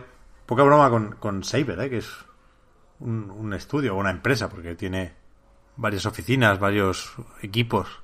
Esta semana también se anunció que están haciendo el WWE este con, con muñecos cabezones o, encogidos, un poco raros los muñecos, de hecho. Este creo que se hace en Madrid, que hacían ya también ahí el NBA Playgrounds y que creo que gran parte del equipo venía de Virtua Toys, pero que, que hacen una barbaridad de cosas, vaya. El World War Z les funcionó súper bien. Los compró la gente de, creo que se llama Embracer Group o algo así. La empresa matriz de, de Koch Media y THQ Nordic y demás. Y bueno, son un muy buen estudio de apoyo. La verdad es que a tope con esta gente. Sí, sí. A tope totalmente, ¿vale?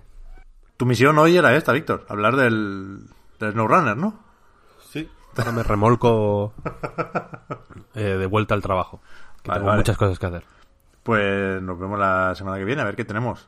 ¿Tienes algún juego ya que después no te lo puedo preguntar para comentar en el próximo podcast? El Street of Rage, uno de estos. Alguno puedo tener, sí. Sí, sí.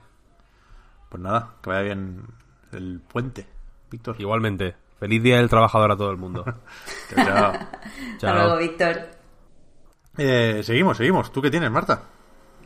Eh, pues yo tengo un juego cooperativo que salió ayer que se llama Moving Out. Y, y nada, bueno, pues es un, un juego, ha salido para Switch, para PlayStation, para Xbox y, y para PC. Yo lo he jugado en PlayStation. Y es eh, de este tipo de juegos que ha salido, o me da la impresión a mí que, que han salido eh, a raíz del éxito de Overcooked y que imita en todos los sentidos la, la fórmula. O sea, tiene personajes así como muy brillantes, todo es muy cartoon, eh, busca que, que la, pues los jugadores cooperen pero también compitan un poquito. Eh, incluso eh, en este juego tenemos incluso a personaje que es gato en silla de ruedas, que es Joder. personaje de Overcooked. Pero, Así o sea, que- es un cameo permitido. Es que también lo edita Team 17, ¿no? Igual tienen permiso por ahí. Pero no, no es el mismo personaje exactamente. Vale, vale, Simplemente es como este arquetipo de gato en silla de ruedas. Eh, entonces, pues, pues me hace gracia. Es imposible eh, no jugar a, a Overcook y en ese mismo sentido es imposible no pensar todo el tiempo en Overcook. Porque, porque, bueno, es muy, muy, muy difícil eh, ser como él y Moving Out pues no lo consigue. Bueno, básicamente el juego, eh, pues eh, son mínimo do- dos jugadores en el que eh, los dos trabajáis en una, sois, sois novatos, de hecho, en una empresa de mudanzas.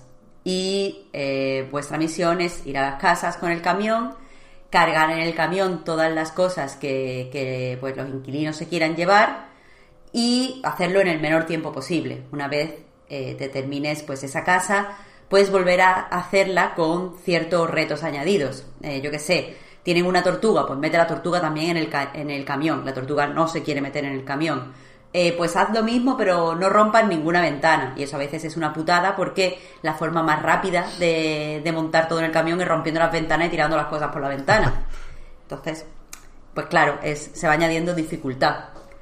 Eh, lo mejor que tiene el juego es que es muy gracioso. O sea, tiene un sentido del humor súper fresco. O sea, tienes un, un jefe que, que tiene pues presencia en el, en el juego, eh, que es como una, un- es una caja de cartón. Y todo el juego, o sea, todas las pantallas de carga son como frases eh, de tu jefe. Y son siempre, pues, frases a lo mejor de películas muy conocidas, donde el tío, pues, cambia eh, un concepto por mudarse. Por ejemplo, eh, múdate o muere. No sé, que la mudanza te acompañe. Y parece muy tonto, pero a mí me hace mucha gracia. Los diálogos son muy graciosos. Eh, por lo demás, el juego, los controles del juego van bastante bien. O sea, son un poco, pues, wonky, porque evidentemente tienes que romper cosas, tienes que tropezarte, eh, eso es parte de, la diversión. Pero eh, dentro de eso van muy, muy finos, que me ha pasado últimamente que en otros cooperativos no van así y me, me fastidia porque, porque me están... O sea, no, no me siento de verdad que tengo control. Veo que me están fastidiando a conciencia. Esto aquí no pasa. O sea, la lías de mil formas, pero a ti te parece que tú lo estás haciendo lo mejor posible, que es como, como tiene que ser. Y eh, pues como cosa así estelar, hay una cosa que me ha gustado, que es que tienes una mecánica de pegar una, una hostia con la mano abierta. A tu colega. Ahí, ahí está la gracia. Técnicamente, como tú haces el, curso de introducción a, eh, o sea, como de este para novatos, el curso para novatos de la empresa, te dicen que es para pegarle a lo que puedas encontrarte en las casas, que va pues eso, la tortuga que he dicho antes que te pega bocados en el culo y no te deja, una gallina que te persigue y es súper pesada, hay fantasmas, hay pues varias cosas a las que le tienes que pegar, pero, claro, puedes pegarle a tu compañero. Y suena, o sea, suena con la mano abierta, ¡trasca! Y es gracioso, es muy gracioso. Eh, así que en ese sentido está bien. Pero ¿qué pasa? que creo que todos estos juegos que, que imitan o, que se basan en la fórmula, entre comillas, de Overcook, no entienden eh, realmente dónde está eh, la genialidad del juego.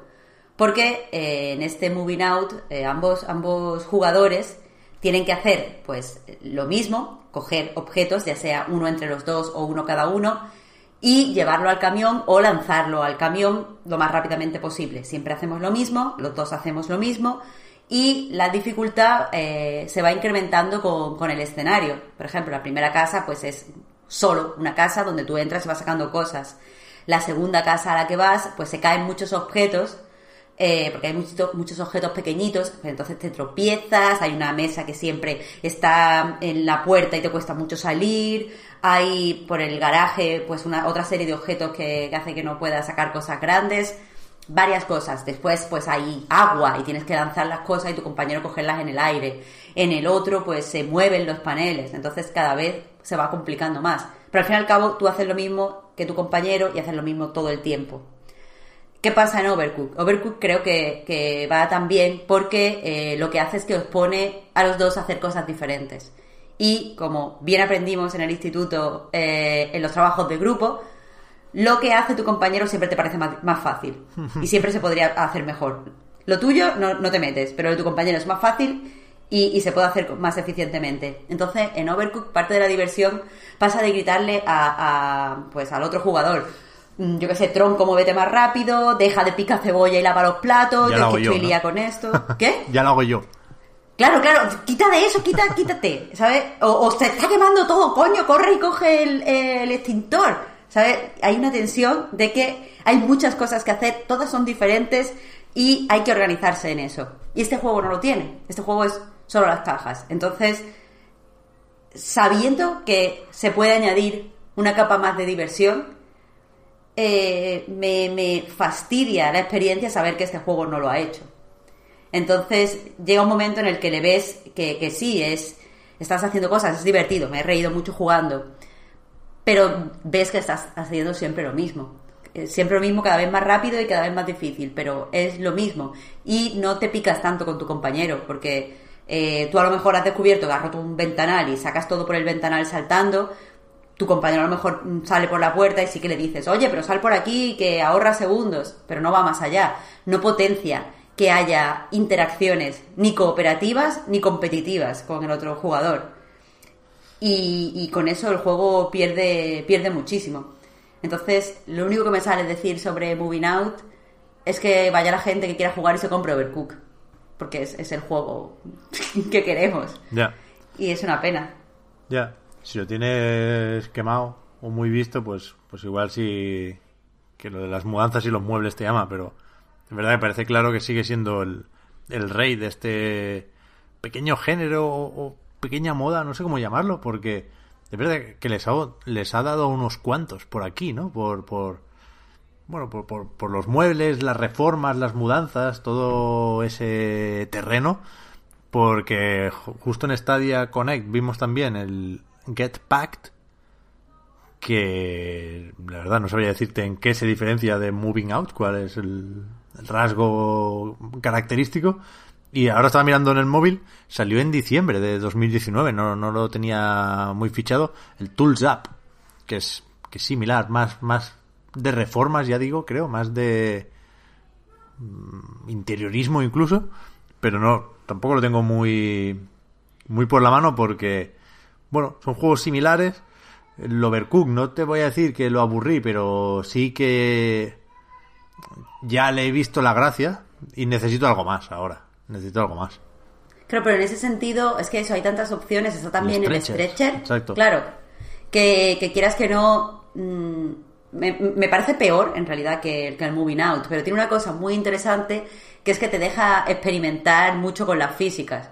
O sea, hay, hay eh, misiones en las que puedes tirar a un tío por una... O sea, puedes mo mover un tobogán, subirte al techo, tirar al tío por el tobogán, que rebote en una cama elástica y se meta en la, en la ambulancia. ¿Mm?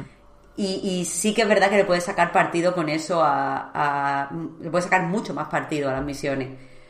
Pero no, no es tan divertido como, como este. Este está bien escrito y, y se nota. De hecho, el vídeo de de presentación de, o sea, de, como el curso o la guía cuando entras a trabajar, eh, empieza como con una boda así como de los 90, pero han borrado la cinta y han grabado otra cosa y tiene como muchos detallitos simpáticos que, que, te alegran. Lo que pasa es que eso, si, si estás jugando y todo el día estás pensando en que otro juego lo hace mejor, Claro. uff, Claro, es que es eso. Yo, yo entiendo que son juegos muy llamativos y muy divertidos y que siempre está la posibilidad de que lo peten en YouTube o en Twitch, ¿no? Son juegos muy de streaming, no se nos escapa.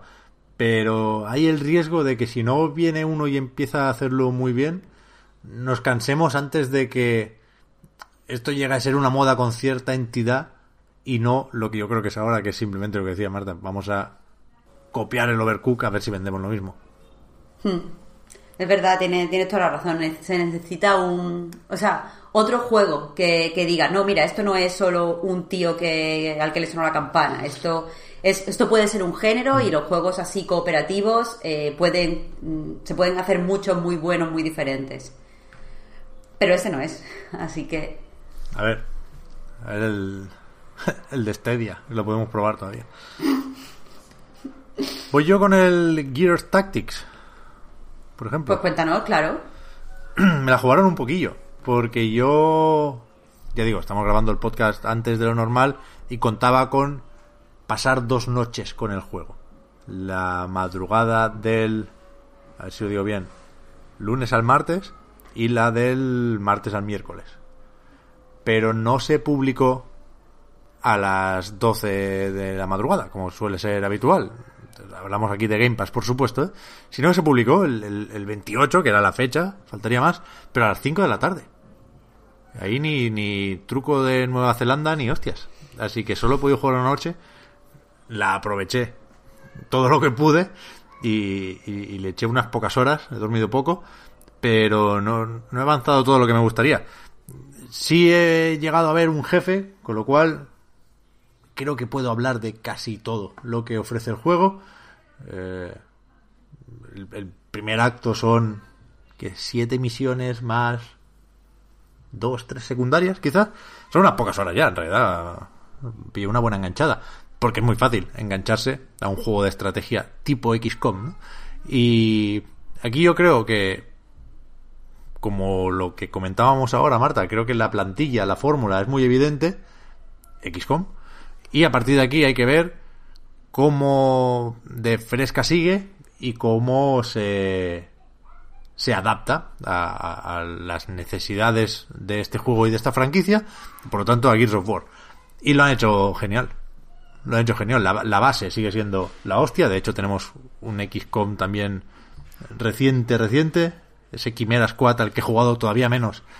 Pero que, que también está muy bien. No, no, no sé hasta dónde me van a, a- llegar los 10 euros que ha costado, ¿no? Y que, recordad, es una oferta a mitad de precio hasta el 1 de mayo, o sea, cuando escuchéis esto ya, tururú.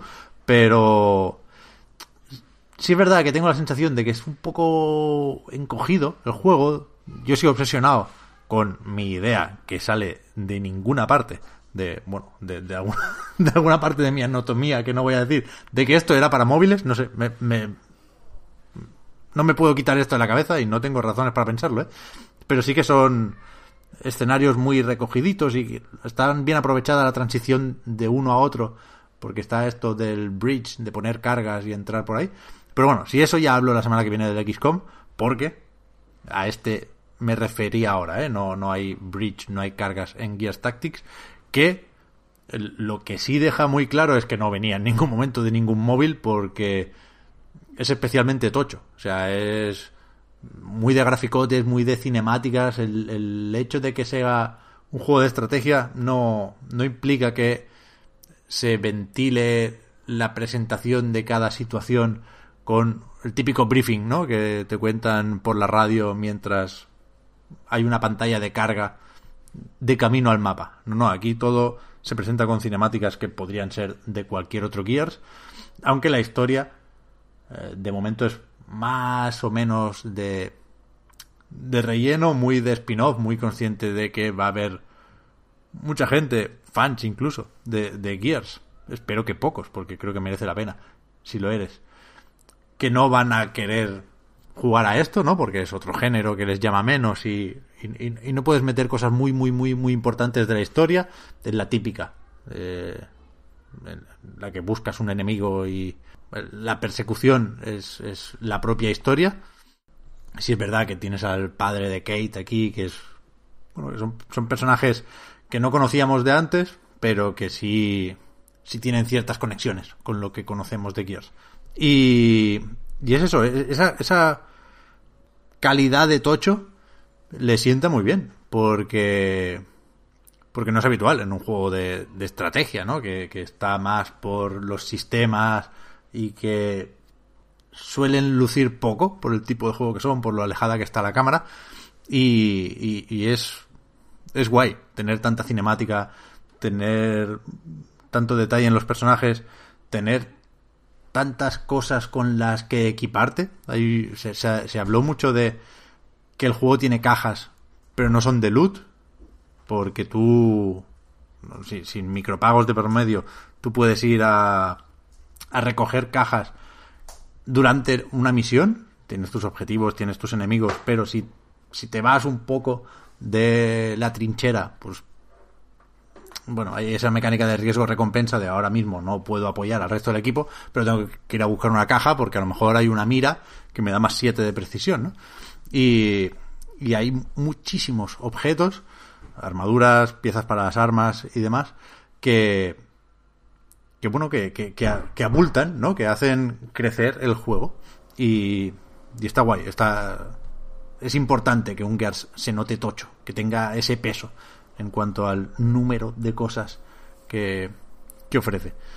Pero Pep, una cosa, no he entendido bien lo, lo, de las cajas. O sea, estás diciendo simplemente que no son cajas de loot, que son como recompensas por misiones secundarias, entiendo.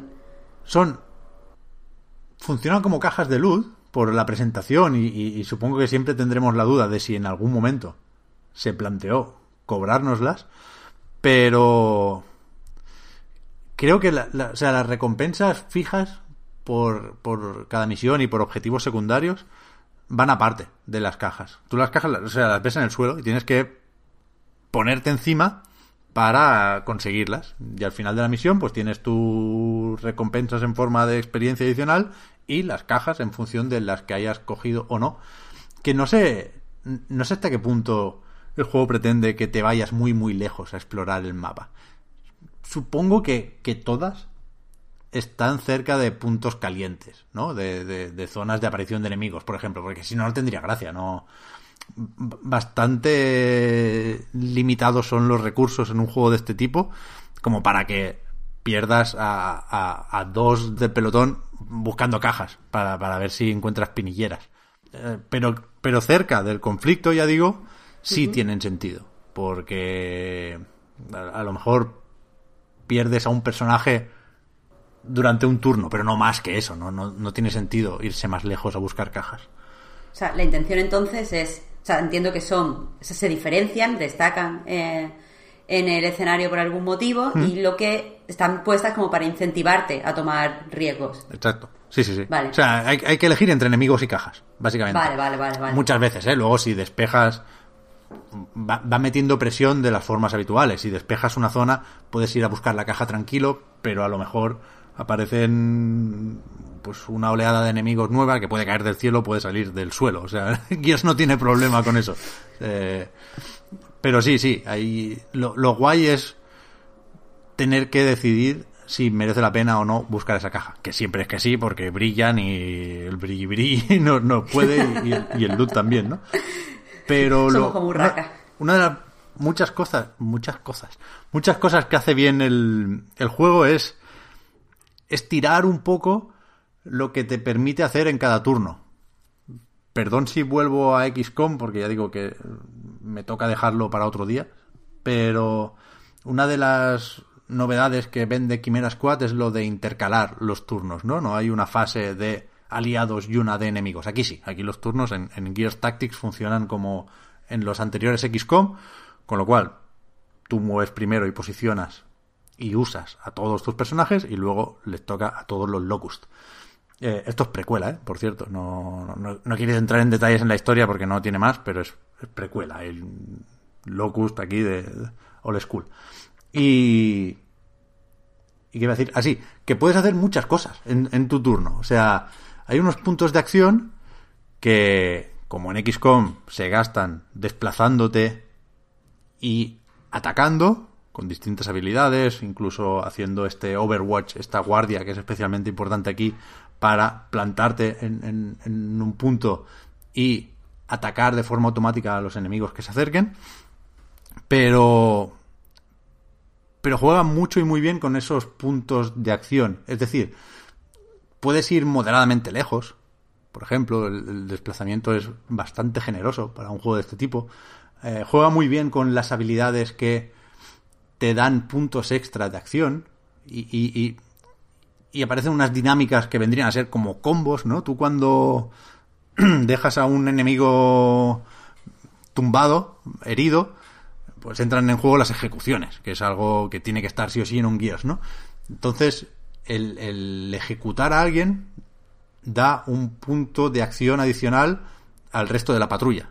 Es decir, tú te- a lo mejor te expones porque normalmente al enemigo lo tumbas cerca de otros enemigos, pero dices, si llego hasta aquí, eh, todo mi pelotón puede volver a disparar, ¿no? Con lo cual vas enlazando acciones y, y eso es lo que más diferencia al juego de, de, de XCOM y lo que más aporta a su diseño. La verdad es que se gana una intensidad bastante, bastante natural y bastante apropiada para un Gears. Y, y está muy bien. O sea, otra escena que, otra situación que se da en el juego y que yo no había visto en XCOM, por ejemplo, es que cuando haces este Overwatch, tú decides, creo que se llama guardia en, en la traducción, el juego está traducido y doblado, por cierto. Eh, dibujas un cono de, de estos de visión, ¿no?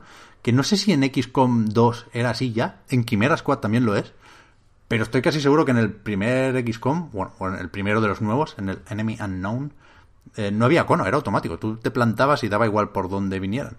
Pero bueno, aquí se puede dar la, situación, por ejemplo, y se fomenta, porque mola mucho, de que te vengan por un pasillo los enemigos o, o salgan por una puerta y, y hay enemigos que tienen muy poca vida, ¿no? Y, te vienen, pues, muchos a, pegarte. No recuerdo cómo se llaman, pero los pequeñitos que son como monos mutantes que vienen a darte de hostias.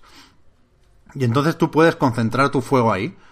Y el, el hecho de activar la guardia no necesariamente supone disparar una única vez, sino que si tú tienes tres puntos de acción y no los gastas moviéndote, pues puedes disparar tres veces desde la guardia.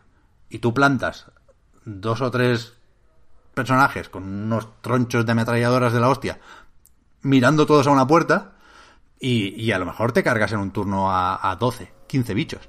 Y mola bastante. Cuando empiezan a disparar todos a la vez, la verdad es que es, es eso, es una intensidad que, que yo no había visto en un juego de estrategia y que, y que encaja muy bien. Está muy bien pensado el cabrón. Sí, lo parece. Me, me gusta especialmente lo que comentabas de que te, te anime a, a tomar riesgo y a jugar to- totalmente teniendo en cuenta el equipo, con lo que has dicho de las ejecuciones. Últimamente juego juegos de estrategia y nunca, o sea, siempre te como que te, te indican que juegues con, con no sé, más- de una forma más conservadora. Exacto. Sí, sí, aquí Hay un punto por la espectacularidad, parece. Mm, Te mete prisita de formas que no son especialmente revolucionarias, ¿eh? O sea, es Gears, pues el martillo del alba está siempre a mano. Hay objetivos secundarios que te dicen, bueno, esto lo tienes que hacer en 15 turnos. Y es verdad que con estos juegos siempre tienes la duda de qué nivel de dificultad seleccionar. Yo pillé el intermedio, creo que lo llaman, que igual es un pelín fácil si tienes cierta experiencia, pues es el típico que la descripción te dice, "El- se recomienda jugar ah, la campaña por primera vez así.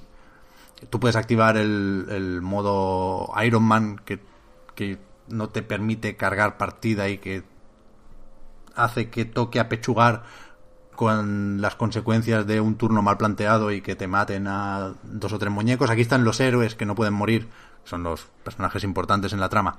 Y después hay reclutas, que son aleatorios e intercambiables, con lo cual hay un punto intermedio entre la muerte permanente y, el, la que no lo es.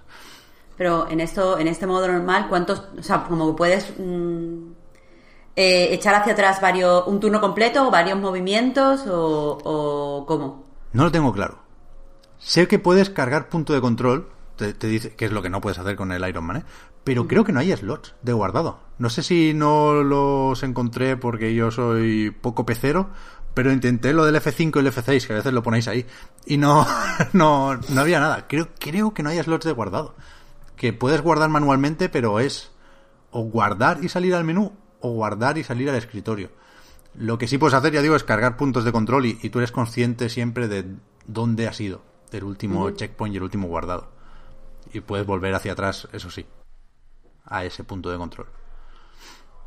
Sí, sí, pero no, no, no he experimentado mucho con esto, no he tenido tiempo porque quería ver como mínimo un jefe, que es otra de las cosas que no esperarías ver en un, en un juego tipo XCOM, pero aquí te sale un Brumac y tienes que disparar a varias partes del bichaco y, tienes que, bueno, flanquear a, a este monstrenco no se puede, pero sí separar al equipo para que no ataque a todos al mismo tiempo. Evidentemente esas dinámicas más clásicas de, del flanqueo y del posicionamiento están todas aquí. O sea, a mí lo que más me chifla de estos juegos son los francotiradores. O sea, cuando en un mapa no veo escaleras me pongo nervioso. Y cuando veo una escalería para subir y, y posarme en un, en un tejado o en un balcón, desde ahí es cuando te la lío. Y, y joder, podéis imaginar que ya hace algo de eso XCOM, ¿no? Lo típico de, pues si matas a alguien en el primer disparo de un turno, pues recargas. Aquí es exagerado, aquí hay habilidades que te permiten enlazar dos puntos de acción más, si, si matas a alguien con el francotirador, una que dispara y recarga al mismo tiempo. Y juega bien también con los tiempos de enfriamiento, porque las granadas son muy, muy, muy efectivas.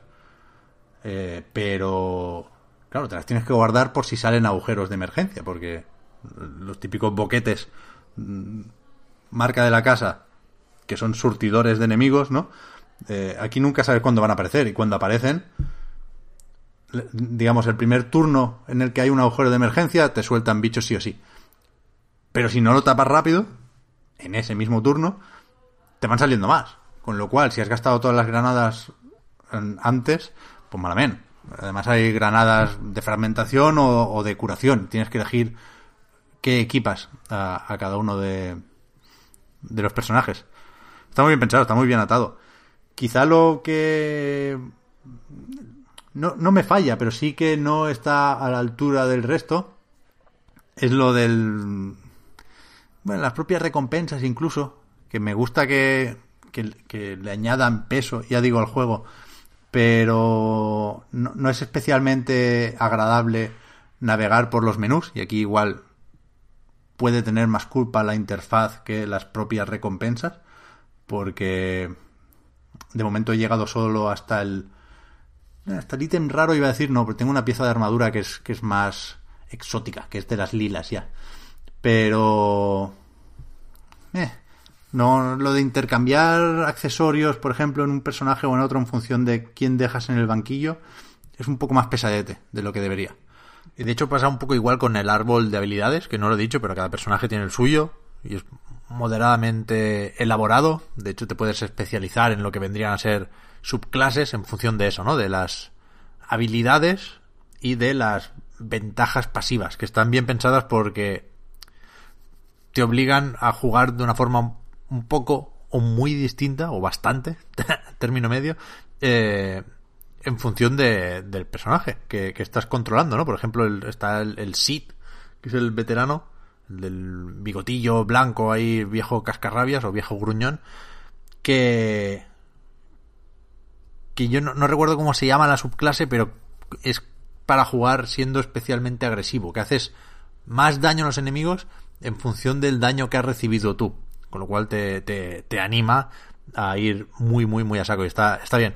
Pero es un poco...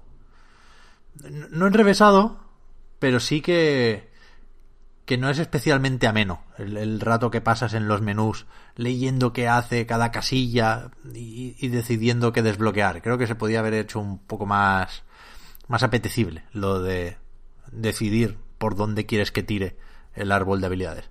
Pero por lo demás, muy muy bien el juego y, bueno, que os voy a contar teniéndolo en el Game Pass es, es obligatorio. Es un juego, es que lo vamos a decir esto con todos, todos los juegos son muy de Game Pass, pero creo que este un poquito más porque es un género que siempre apetece probar, ¿no? Pero siempre genera dudas, porque a lo mejor no tienes mucha experiencia previa y lo que decía, el ser fan de Gears no necesariamente implica ser fan de la estrategia. Pero que si lo tienes en el Game Pass, ¿cómo no vas a probarlo? ¿no? Y, es muy probable que descubras que te gusta la estrategia, porque este tipo de estrategia, la verdad es que tiene algo de irresistible que no, que no se acaba. Que no se acaba. Mira que yo lo, veía un poco de capa caída porque a mí me gustó, soy, soy, de los raros en eso, me gustó más el Enemy Unknown o el Enemy Within que el XCOM 2. Me parecía un poco más, con más empaque. Pero tanto el Chimera Squad como este Gears Tactics me están gustando un montón. Tiene bastante buena pinta. Sí, sí, sí. Muy bien. Ha sido un éxito de Splash Damage en este caso. Eso es quien lleva el peso del desarrollo, aunque colabora también The Coalition. Y, y muy bien, muy bien.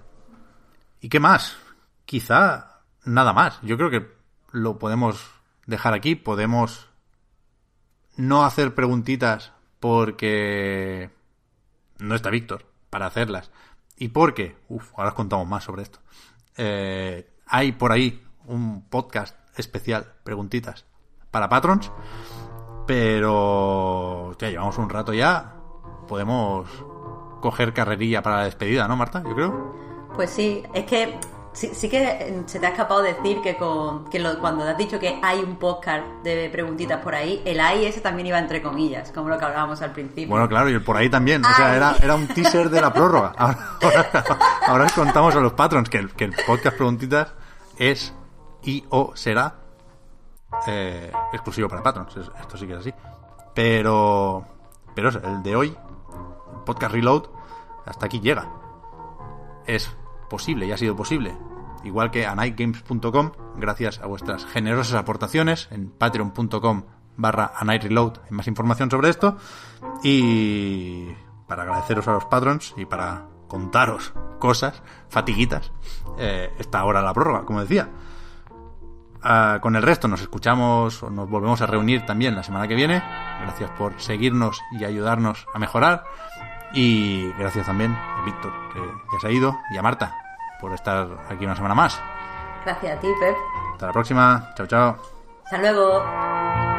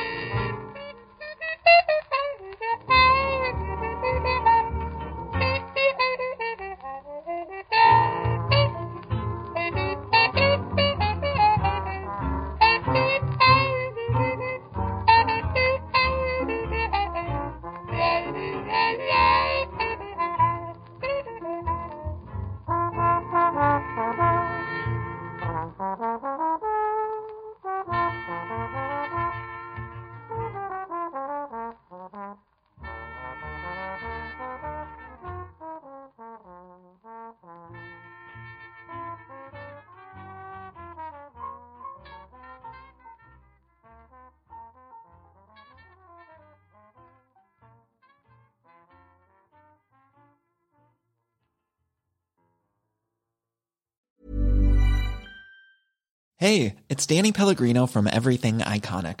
Ready to upgrade your style game without blowing your budget? Check out Quince. They've got all the good stuff shirts and polos, activewear, and fine leather goods, all at 50 to 80% less than other high end brands. And the best part? They're all about safe, ethical, and responsible manufacturing. Get that luxury vibe without the luxury price tag.